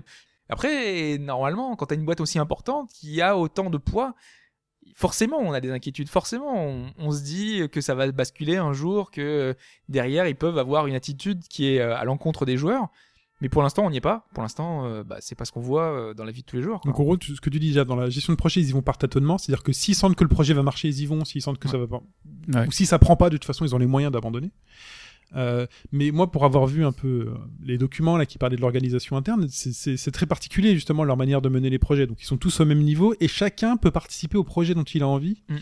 Euh, limite en prenant ses affaires euh, du jour au lendemain et puis en allant dans le bureau d'à côté en disant mais euh, non le projet d'à côté je le trouve quand même vachement cool euh, je bossais dessus. Mais je me demande comment dans une entreprise tu arrives justement à faire avancer les choses comme ça sachant que quand tu mènes un projet ben pour un projet il faut des budgets il faut des, des choses comme ça. Donc comment tu alloues tes budgets quand tu sais que tu as telle personne euh, Là, on a que S'il y a des pas de témoignages patron- de, de- on, on peut pas savoir, tu vois, tant qu'on est à l'extérieur, c'est compliqué. On a l'impression qu'ils ont fait Steam et puis voilà, maintenant qu'ils ont fait Steam, c'était le gros projet et ensuite ils ont vu qu'ils ramassaient des milliards et ils ont arrêté d'avoir une organisation. euh, Je sais pas. Ah, ils peuvent se permettre ça aussi. hein. Ouais. Ils ont les, ils ont les reins suffisamment solides pour avoir une organisation un petit peu lâche. Voilà. Ils peuvent sacrifier un peu de rentabilité pour. euh, Après, peut-être- que pour- sur les projets, d'innovation, euh, c'est tout à fait possible. Mais je pense qu'ils peuvent pas se passer de mettre des projets principaux. Un minimum, euh, une organisation complètement plate, toute façon, complètement ils font- horizontale. Ils font pas tout au hasard. Enfin, on voit très bien qu'aujourd'hui, les free-to-play qu'ils ont pu mettre en place, euh, Team Fortress, avec les chapeaux, avec Dota, avec euh, tout le, le service, euh, la, enfin la boutique pour pouvoir vendre plein de choses. Euh, ils mettent en place des énormes events qui rapportent énormément d'argent. Enfin, ils mettent en place des choses qui font que euh, on voit que ça, ça rapporte de l'argent. C'est fait pour rapporter de l'argent. Mais ils ont une organisation telle que c'est compliqué quand même. Enfin, Et puis ils pas- ont aussi peur de prendre des risques. Hein. On peut le voir avec la, Steam Machine, euh, notre console pour l'interrogation, mais au final, là, ouais. on avait une vision. Enfin, moi, j'avais une vision idéale de ce que pouvait être la Steam Machine. C'était euh, Steam qui t'assure que tes jeux PC vont tourner avec une certaine, euh, donc une machine unique, j'ai envie de dire, ou même peut-être deux ou trois gammes. Et là, on se rend compte finalement que ça va, enfin, ça va du, du- plus, du moins puissant à des machines euh, Ouais. de la NASA Valve, pour des prix qui sont absolument euh, fous. C'est-à-dire qu'on a l'impression qu'ils ne sont pas positionnés là-dessus. Mais Valve, vous l'avez dit, c'est c'est vraiment du software. Donc euh, derrière, ils proposent juste euh, derrière leur OS, quoi. Enfin, et tu l'installes sur la box que tu veux. Mais C'est ça leur. Ils ont pas de- d'hardware. c'est- Sauf qu'ils, truc. sauf qu'ils construisent une manette et ensuite derrière il y a des machines qui sont quand même estampillées Steam Machine. manette, ils sont un peu obligés. Il y a C'est la, personne qui. la 3DO 2015. Non mais, non mais voilà, c'est, c'est- la Ouais. machine elle est là quand même, elle s'appelle Steam. Euh, quoi qu'on en dise, elle s'appelle Steam. Après il y a plusieurs manufactures différents donc euh, Mais tu peux, enfin, euh, tu parlais de 3D, enfin, on l'a dit dans un précédent podcast, mais tu peux revenir justement sur ces systèmes de licence, enfin, la façon dont ça fonctionnait. euh, Oui, en gros, concrètement, vous aviez une boîte, euh, donc euh, 3DO, la 3DO Company, pour 3 dollars. À l'origine, c'était le, le frais que, les frais pardon, qu'aurait pris la société sur les jeux qui étaient vendus. Et en gros, il s'agissait, si je me souviens bien, euh, d'une société américaine, donc la 3DO Corporation, ou Company, je sais plus, euh, qui avait pour projet de promouvoir une plateforme de développement unique, etc., etc. Le développement, le- les frais qui étaient demandés aux éditeurs et aux développeurs étaient beaucoup plus faibles que ce qui se faisait à l'époque chez euh, Nintendo et chez Sega notamment. Et la particularité, c'était de laisser le soin de la production, de la promotion, etc. aux fabricants qui auraient bien voulu se greffer au projet 3DO. Donc on avait notamment LG à l'époque et Panasonic de mémoire, qui, Ouais. euh, Toshiba aussi, qui s'était Panasonic c'était la euh, plus connue. Ouais, c'est la plus courante. Ouais. La plus rare, je crois que c'est. euh, Il y a des coréennes et des chinoises apparemment qui sont vraiment vraiment collecteurs. Ouais. Euh, Ouais. C'était c'était assez particulier, mais effectivement, tu avais cet aspect-là d'une société qui apportait sa technologie et qui confiait une grosse partie bah, de la chaîne de valeur à des, à des entreprises tierces. C'est un petit peu ce modèle-là qui, euh, qu'ils essaient de pousser. On, dans, par le passé, ça n'a pas fonctionné. La Freedio, c'était une super idée sur le papier. Euh, là, ça n'a pas fonctionné. Après, moi, j'ai une petite explication sur le pourquoi ils sont hésitants. C'est parce que là, autant sur le PC, ils sont rois, autant s'ils vont sur le marché de la console, euh, attention. Ouais.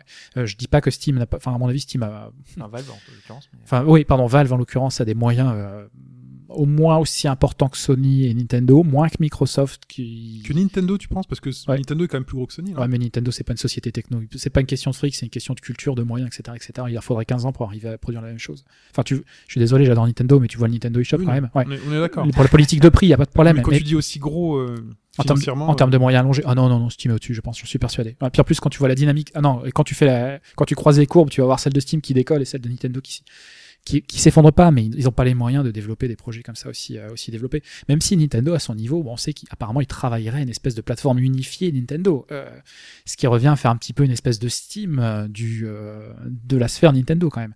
Mais je pense que le, le, le fait effectivement que Steam soit relativement prudent sur le marché console, c'est parce qu'ils ont peur de se taper, de taper en frontal sur Sony, Nintendo et Microsoft qui peut-être à cette occasion serait capable de s'allier et après je sais pas d'aller bouffer sur le marché PC on n'en Mm. sait rien on sait pas mais en termes de en termes de là on est vraiment dans des écosystèmes on est en pleine théorie des jeux etc il y a des gens qu'il faut pas aller emmerder voilà. Euh, parfois il vaut mieux être euh, il y a une phrase qui est assez célèbre du patron de euh, d'Alibaba il dit euh, je préfère être le crocodile dans la rivière qu'être le requin dans l'océan et le mec il dit qu'il préfère être le roi sur son marché euh, qu'aller concurrencer Amazon en directement Chine, euh, enfin en Chine. voilà ouais, même s'il se développe à l'international mais doucement Ouais. quoi ouais. mais il dit que c'était bon d'être un crocodile dans une rivière Très bien. Donc, on voit que Steam n'est pas, n'est pas maître encore tout puissant de. Ils cherchent, on sait pas trop où ils veulent aller. Euh, le crowdfunding peut-être. euh, L'early access ça a débuté sur Steam? Bon, il y avait des systèmes, euh, par par exemple, de bêta sur euh, Minecraft. Euh, il y avait, enfin, chaque euh, Ouais. finalement euh, développeur proposait pas. sa petite solution, quoi. Mais tu ne payais pas le jeu. c'était euh, pas centralisé surtout Oui, c'était pas centralisé. Ouais. Parce que là, tu as beaucoup d'avantages à faire ça comme ça. hein. Très bien. Autre chose à rajouter pour conclure ce podcast Très fort intéressant? Bah, finalement, que Je dis fort intéressant. c'est il quoi cette liaison hein. pourrie Fort intéressant. les liaisons. euh, Les gens qui- dangereuses. les liaisons vachement Les liaisons dangereuses. dangereuses. Vachement dangereuses. Euh, bah non, euh, de toute façon, à la question euh, qu'on a posée au début, euh, dire est-ce que Steam est l'ami du joueur, il n'y a, a pas de réponse. Du point de vue du joueur, c'est quand même vachement son ami. Bah, Quand on non, se place uniquement, uniquement du joueur. c'est ce qu'on expliquait, c'est Oui. que faut voir les deux côtés, parce que si derrière les développeurs ça, la- On est d'accord. ça, la- ça marche pas, bah derrière pour nous, c'est à long terme, bah, ça, ça marchera plus pour nous non Voilà, plus. toi, petit joueur, ne pense pas qu'au prix et au côté pratique. Soit Complètement. joueur responsable. Parce que Ouais. quand on parle des, des indépendants et de tous ceux qui nous qui ont fait leur témoignage et qu'on remercie encore euh, d'avoir pu euh, que- toutes les informations qu'on a pu euh, fournir pendant ce podcast, on les a aussi- eues grâce à eux. Et, euh, et finalement, eux, ce sont les acteurs euh, majeurs qui nous proposent, qui nous proposent leurs jeux. Si derrière, eh ben, Steam ne les, pas, les met pas assez en avant, s'ils leur proposent des jeux qui sont euh, vendus trop, enfin pas assez cher justement, et ben ils vont plus pouvoir produire leurs propres jeux et ça va devenir compliqué. Donc, euh, Ouais, si, si Steam, pour, pour nous, côté joueur, c'est effectivement, c'est, le tableau est plutôt rose. À Quand court tu terme regardes, aujourd'hui. à court terme, aujourd'hui, c'est plutôt rose. Quand tu regardes de l'autre façade, c'est globalement rose, mais il y a toujours cette ambivalence entre le mec qui va te permettre d'exister et celui qui, du jour au lendemain, va, va faire que tu ne puisses plus exister Donc- aussi. Donc, euh, c'est, c'est, c'est- c'est vraiment, vraiment, vraiment difficile. Donc aujourd'hui, on peut estimer qu'il y a quand même une certaine morale encore chez Steam. Bah, fait- Steam fait ce qu'il faut. Enfin, aujourd'hui, tous Voilà. les outils qui sont mis en place et qui sont rajoutés au fur et à mesure. Enfin, voilà, il y a les outils de recommandation personnalisés. Ils te donnent les dernières sorties. Ils te font des outils de mise à jour. C'est-à-dire que tu vois régulièrement, euh, bah, chaque euh, développeur peut dire mon jeu a été mis à jour. Du coup, tu as une espèce de patch note. Ce patch note-là est mis en place sur la, la page d'accueil. Donc, du coup, tu le vois. Tu vois les derniers jeux qui ont été mis à jour. Tu as les jeux en sol, les jeux similaires à nos jeux. Donc, c'est-à-dire euh, tout ce qui va être euh, les différents euh, genres, même si c'est pas toujours au point. Moi, je regardais euh, dans Ouais, le moi jeu- aussi, les recommandations je- qu'ils me font, c'est assez. euh, c'est ça. Euh, moi, je regardais dans, dans le jeu d'aventure. Et quand. euh, parce que j'avais joué à un. Mon dernier jeu, c'était un jeu d'aventure. Et le jeu qu'ils me proposait, c'était Euro Truck Simulator, quoi. Oui. je l'ai eu aussi. fait, ouais. Tu vois, c'est bon, c'est pas toujours très au point. Et en Euh, plus, ils ont ouvert un système de tag ouvert aux joueurs. Voilà. Chacun peut mettre Chacun peut faire ce qu'il veut. Ouais. Mais ça, ça, ça fait partie des choses qui ont besoin d'être affinées, mais qui sont très bien, justement. Toutes ces petites choses qu'ils mettent en place, euh, le- les, les listes de souhaits, euh, les listes de découvertes, ça, c'est un truc que j'ai que j'ai vu en préparant ce podcast, la liste de découvertes. Tous les jours, ils te proposent 12 jeux. 12 jeux différents euh, que tu peux taguer j'ai vu. Donc, ça veut dire que tu es allé sur la page du magasin pour, pour dire j'ai j'ai vu la vidéo, j'ai vu euh, ce que ça pouvait donner. Et euh, ils te proposent 12 nouveaux titres tous les jours. Et c'est vachement intéressant comme concept, finalement, de... de... Euh, pr- prendre du temps pour aller regarder 12 jeux par jour, t'imagines? T'es pas obligé de voir la 12, hein. Ouais, mais c'est du temps que tu prends pas pour jouer. C'est comme si. Enfin, je, je trouve ça très rigolo que tu prennes du plaisir à, à faire ça, parce que moi, c'est comme si j'avais acheté euh, à chaque fois un truc au supermarché ou n'importe où, et que tous les jours on me dise, eh, eh, eh, eh, et achète ça, achète ça, achète ça, ou qu'on me téléphone au téléphone tous, tous les jours pour me dire euh, vos fenêtres, votre chauffage, votre machin, est-ce que vous êtes intéressé? Par Au bout d'un moment, tu te dis, Ouais, moi je le vois plutôt comme euh, quand tu vas dans ton supermarché et t'as certains, enfin, euh, des trucs qui sont mis en gondole, enfin en tête de gondole, ouais, ouais. et tu te dis, bah là c'est, euh, ils changent. Enfin, tu vois, toutes les semaines, à chaque fois que tu reviens, et ben tu regardes un petit, peu, tu fais, tu, tu jettes un œil, Ouais, tu vois. ouais. tu- c'est vrai que c'est ceux qui sont mis en avant, tu vois.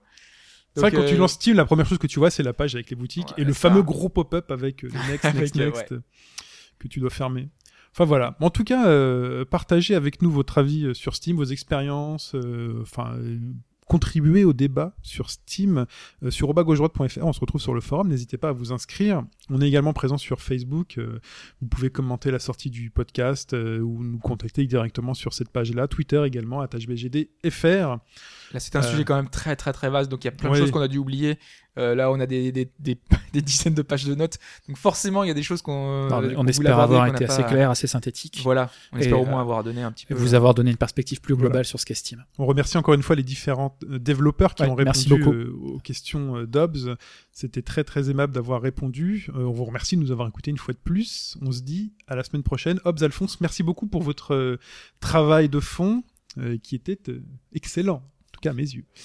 Très bien. Au revoir. Ciao. À la prochaine.